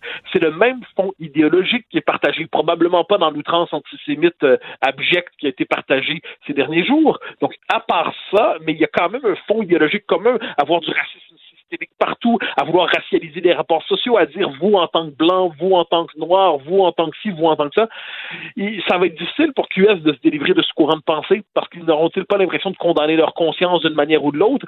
Euh, à tout le monde, je suis curieux de voir comment ça va tourner dans leur, euh, leur conseil national. Merci Mathieu. Tu sais que dans quelques minutes, notre échange va se retrouver sur le site Internet de Cube Radio. Est-ce qu'il va falloir mettre une mise en garde? J'espère que non, j'espère que non. Laissons de telles méthodes aux diffuseurs publics. Demain, Mathieu, salut. Bye bye. Si c'est vrai qu'on aime autant qu'on déteste, Martineau. C'est sûrement l'animateur le plus aimé au Québec. Vous écoutez Martineau. Cube Radio. Le, le, commentaire de Emmanuel Latraverse. Des analyses politiques pas comme les autres. Emmanuel, ça sent les élections fédérales. Euh, oui, ben, ça sent le mélodrame électoral. c'est quand même. Euh, je disais à Mario hier, je m'ennuie de la première vague. Tu sais, on avait des politiciens qui mettaient de l'eau dans leur vin, qui faisaient des compromis pour le bien des Canadiens en temps de crise. Mais là, on est dans tout le contraire, un an plus tard, où on est dans un grand exercice de crêpage de chignon collectif pour modifier la loi électorale. Ben oui. Y a-t-il une loi qui devrait être adoptée par consensus de tous les partis politiques, c'est celle-là. Et c'est quoi le problème? C'est que dès le mois de septembre dernier, le directeur général des élections a soulevé la problématique d'organiser une élection au Canada en pleine pandémie. On le sait, hmm. euh, les travailleurs électoraux, ce sont beaucoup des personnes âgées qui sont plus à risque. Euh, le jour du vote, il y a beaucoup de fils, des gens qui attendent. Euh, et donc, comment réussir à assurer la sécurité des travailleurs électoraux et la sécurité des électeurs en respectant les consignes sanitaires, etc., etc. Alors, lui a fait une série de recommandations à l'époque. Et là, le gouvernement a attendu jusqu'au mois de décembre pour déposer un projet de loi. Hmm. Et là, le projet de loi on ne l'a pas étudié avant le mois de mars. Trois jours. Et là, ben, tout d'un coup, on est le 10 mai, puis là, ben, il y a péril dans la demeure pour adopter rapidement le projet de loi au cas où il y a des élections. Et ça, c'est un projet de loi qui essentiellement modifie pour une période de jusqu'à six mois après la pandémie les pouvoirs du DGE. Donc, euh, pour qu'il y ait plus de flexibilité dans l'application des règles, des délais, etc., parce que beaucoup, beaucoup, beaucoup de, de, euh, de normes là, en termes de quand les documents doivent être enregistrés, qu'est-ce qui doit passer, etc. Donc ça, ça lui donne plus de latitude pour bouger le calendrier à l'intérieur de la campagne électorale. Puis surtout, ça permet d'organiser le jour du scrutin sur une période de trois jours. Alors, euh, ça serait une bonne idée. Et même d'ouvrir la porte à un vote par correspondance. Mais ça, il existe déjà, hein, le vote par correspondance au Canada depuis longtemps. Là. Mais c'est un peu euh, c'est un peu byzantin la façon de s'inscrire. Il faut écrire à son directeur du scrutin. Il fallait remplir de la paperasse pour se faire envoyer un bulletin de vote, etc. Donc ça, on va un peu simplifier ça, mais je pense que c'est surtout que c'était pas dans les mœurs canadiennes de voter par la poste. Et donc, euh, c'est jamais euh, quelque chose qui a été développé euh, à grande échelle. Mais là, on va le faciliter, où quelqu'un va tout simplement pouvoir se présenter au bureau de scrutin pour demander un bulletin de vote par la poste, puis on va installer des boîtes postales à certains endroits pour pouvoir permettre aux gens de voter par la poste. Hmm. Tout ça, c'est bien. Encore qu'il y a une partie de ça qui devient un peu académique. Parce que là, la menace d'une élection au printemps, elle est, elle est passée, là. On s'entend? Euh, pour voter avant le 24 juin, il faudrait que M. Trudeau déclenche les Hmm. élections ce dimanche.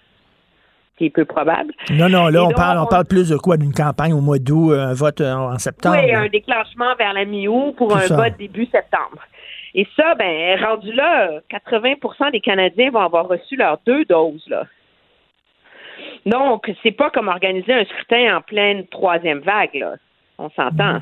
Donc, la, la, la dynamique change et de toute façon, face au, à la lenteur hallucinante du processus législatif à Ottawa, mais le directeur général des élections, lui, il s'est organisé puis il a trouvé un plan B, là pour assurer euh, la sécurité euh, des élections. Alors, il y a quelque chose d'un peu futile dans tout, dans tout ce- dans tout ce bras de fer là à Ottawa, dans mon esprit, euh, si ce n'est le geste quand même assez euh, massu d'un gouvernement libéral qui impose le baillon, donc limiter les débats pour forcer ce projet de loi-là à aller être étudié Et- en comité parlementaire. Et là, on sait que le projet de loi bon, a été refusé par le Parti conservateur, le Bloc, accepté par le NPD. Écoutons, le NPD, c'est-tu rendu une succursale du Parti libéral? Ça existe encore, le NPD?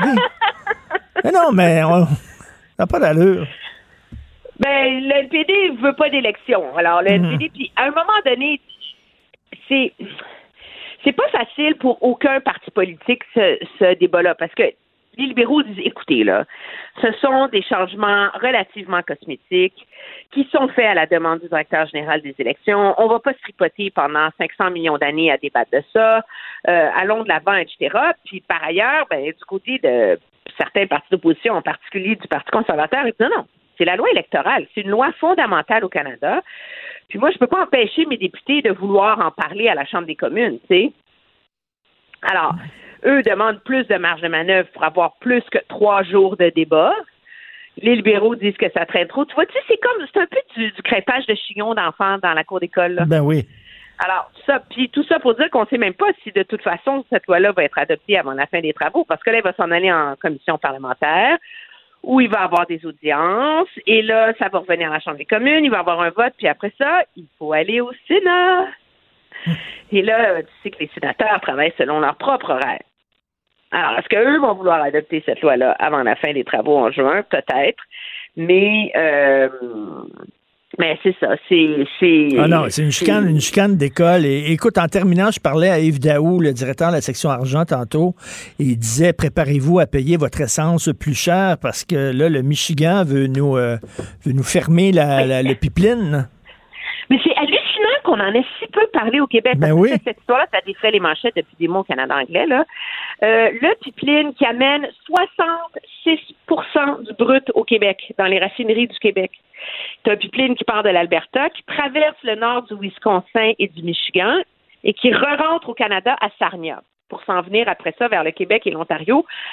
En novembre dernier, la gouverneure du Michigan a annoncé qu'elle révoquait le permis de ce pipeline-là qui traverse un détroit entre le lac Huron et le lac Michigan. Donc, il y a 7 kilomètres qui sont sur l'eau, sous l'eau sur un pipeline de 1000 kilomètres parce que, selon elle, ça pose un risque environnemental qui aurait des conséquences catastrophiques s'il y avait une fuite. Et là, le deadline, l'échéance pour fermer le pipeline, selon l'ordre du, du Michigan, c'est aujourd'hui. Wow. OK. Alors, qu'est-ce qui va arriver?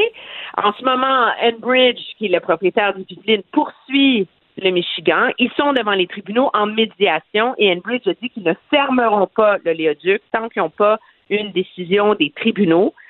Et pour preuve de sa bonne foi, Enbridge est prêt à investir 500 millions de dollars essayer de construire un tunnel en béton pour sécuriser cette portion-là du pipeline sous l'eau. Mais c'est un gros, gros bras de fer qui peut avoir des conséquences économiques. Ce sont des dizaines et des dizaines de milliers d'emplois au Canada qui dépendent de ça, mais à plus court terme, là, c'est notre approvisionnement au pétrole au Québec. Est-ce que le Alors, Michigan est-ce que le, le Michigan accepterait ça comme un genre de tunnel en béton Non, il veut rien sous le- savoir. Il veut rien savoir. C'est intéressant parce que l'agence, l'agence des grands travaux au Michigan a approuvé le projet d'un tunnel, mais ça relève pas du même flot décisionnel que la gouverneure qui, elle, tient absolument à ce que ce pipeline-là soit fermé de manière non équivoque. Alors, deux choses à retenir là-dessus. De un, c'est un test la relation privilégiée qu'aurait euh, développée M. Trudeau avec M. Biden, parce que jusqu'ici, le président des États-Unis s'en est pas mêlé, parce que c'est un conflit entre un État et une compagnie privée. Alors, est-ce qu'il est capable de réussir à faire pression sur la Maison-Blanche pour qu'elle intervienne? Et deuxièmement, c'est combien d'années qu'on dit que nous, on veut pas de pipeline qui passe chez nous au Québec? Ben oui, puis on en fait pas ça ailleurs. Hein? Ah oui, c'est pas bon hein, d'avoir un pipeline chez nous. C'est dangereux, c'est contre Ouais. l'environnement. Mais le deux tiers de notre pétrole provient D'un pipeline. d'un pipeline qui passe sous un détroit sensible aux États-Unis. Et là, ben, on n'est pas content. Mais là, tu dis, soit euh, eux qui trouvent 60 que c'est dangereux. oui, c'est très drôle, nos contradictions. 66 de notre approvi- approvisionnement, c'est beaucoup, là. En pétrole brut, oui. Puis après ça, il est raffiné dans les raffineries de Montréal et de Lévis. Et c'est la moitié de l'approvisionnement en pétrole brut de l'Ontario aussi. Là. Donc, c'est vraiment un des pipelines les plus importants au Canada. Et là, maintenant, ben, il est otage. C'est 540 000 barils de pétrole par jour. Et pour remplacer ce volume-là, écoute ça, ça prendrait 800 wagons de train par jour et 2000 camions par jour. Eh! OK. Alors, il y a. Mais comme tu dis, comment ça se fait? On n'en parle pas beaucoup dans les, les médias francophones, ça. Alors que il me semble que c'est très important. Je- écoute, je, je- je- c'est sûr que ça, ça, ça monopolise. Il y a eu un débat d'urgence à Ottawa la semaine dernière euh, là-dessus. Les conservateurs en ont fait un enjeu majeur parce que la question, c'est M. Trudeau n'est pas intervenu pour sauver une extrémiste le pipeline, le pipeline Keystone Excel. Est-ce qu'il va réussir à sauver celui-ci? Parce que celui-ci, c'est pas un projet, là. Il est là Il et l'économie ontarienne et québécoise en dépendent. que j'ai hâte de voir euh, ce qu'il va dire et comment il va essayer de se dépatailler de ça. Merci beaucoup, Emmanuel. 11h30, son point de presse. on va écouter ça, merci. Au Salut. revoir. On va écouter aussi ton émission. Bon, ça serait pas obligé. Hein? Bon, entre collègues. Ah, c'est sympathique, mais tu sais, tantôt on va parler de la Beauce. t'est arrivé? T'es bien swell. T'es comme un, Ah, un c'est- veston, comme en, Ouais, ouais. en velours. Non, non, pas en velours, en, en, en, en côte. Euh, Corde du roi? Corde du roi, ouais. En corde du roi. OK. Ah ouais, donc? Comme un professeur de cégep qui est en grève aujourd'hui. Oui, as-tu des patchs? Oui, j'ai des patchs. T'as des Regarde, c'est il est là. coudes? T'as des Il y a- patchs Il y a c'est des patchs au coude. Ah, ben, je te dis, j'ai eu ça au cégep euh, Maisonneuve. Ce qui te manque, c'est un petit goatee, là. Ouais, ça me prendrait un petit, un, un petit, un petit pinch marxiste. Euh, tantôt, on va parler à un beauceron qui est tanné, un jeune de 20 ans. Il a écrit dans le journal Ben aujourd'hui, oui. là. Euh, il est tanné de passer pour un cabochon à cause des véritables cabochons. En passant, Maxime Bernier continue à écrire sur Twitter. On, on le salue. Euh, à 11h, Rouba Gazal présente le livre orange sur la loi 101 de Québec solidaire. Écoute, ça, ça tombe bien parce que à midi, on a Enrico Ciccone qui a joué pour le Canadien en 2000 et 2001. et Paul Saint-Pierre Plamondon, le Ah chef du Parti québécois, sur le Canadien de Montréal qui, après 112 ans, finalement réussi à jouer un match sans Québécois. Ben, Jeff Molson aura réussi son pari. Et Marc Bergevin aura réussi à fermer les yeux sur l'indifférence de Trevor Timmons, qui est le recruteur, qui travaille pour le Canadien depuis 17 ans, qui ne parle pas un hostie de mot de français. Tu sais moi, il y a des gens qui m'ont dit Ah, Moi, là, je m'en sac. Ah, moi, tout ce que je veux, c'est qu'ils gagnent gagne. les buts. Ben oui, Ils il gagnent. gagne, c'est ça. Fait qu'ils gagnent en tchèque, qu'ils gagnent en russe, on s'en fout. vivement le retour des Nordiques. Sais-tu quoi? Vivement. Moi, là, j'achète des billets de saison si les Nordiques reviennent. Pour, là, écoute, te souviens-tu, les 100 ans du Canadien de Montréal, ils faisaient jouer du U2 puis du Peter Gabriel. Mm.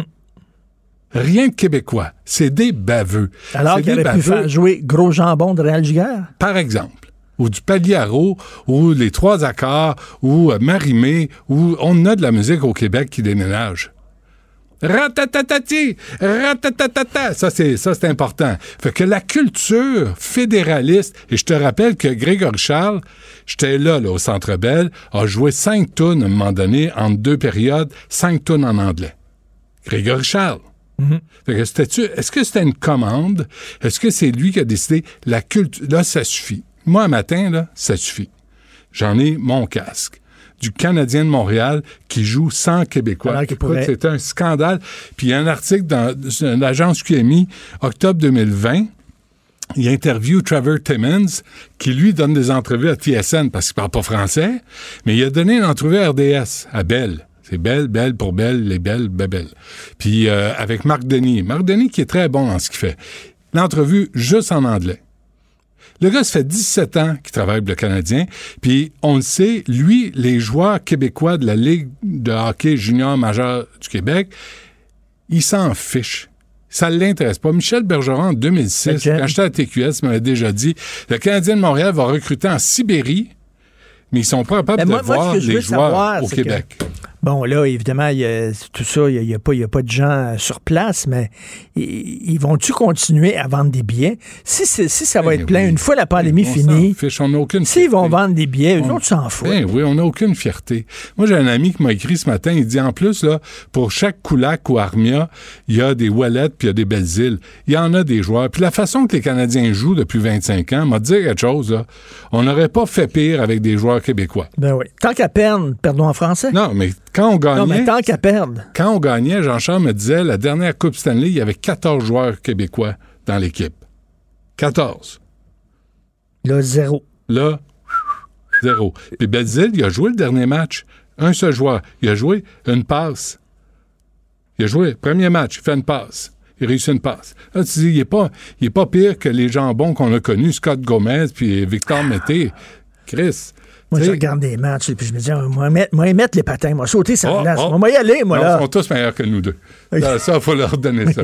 Mais c'est, ça n'a juste pas d'allure. Puis euh, Jeff Molson se pense à Cincinnati. Donc, PSPP va être là. Oui, monsieur. Et Enrico Ciccone. Wow. OK, on Le va Parti écouter ça. libéral. Puis le Parti libéral de la misère avec le vote francophone, hein? Ils sont rendus à 10 Non, mais ils courtisent, ils veulent, là. Ils Voici une veulent belle fort, occasion là. de se tenir debout. Ils veulent fort. On va t'écouter, bien sûr. Euh, merci beaucoup à l'équipe euh, euh, recherche Carl Marchand. Merci Carl Maude Boutet à la console de réalisation. L'incontournable Achille Moinet, on se reparle demain 8 h, puis on écoute Benoît.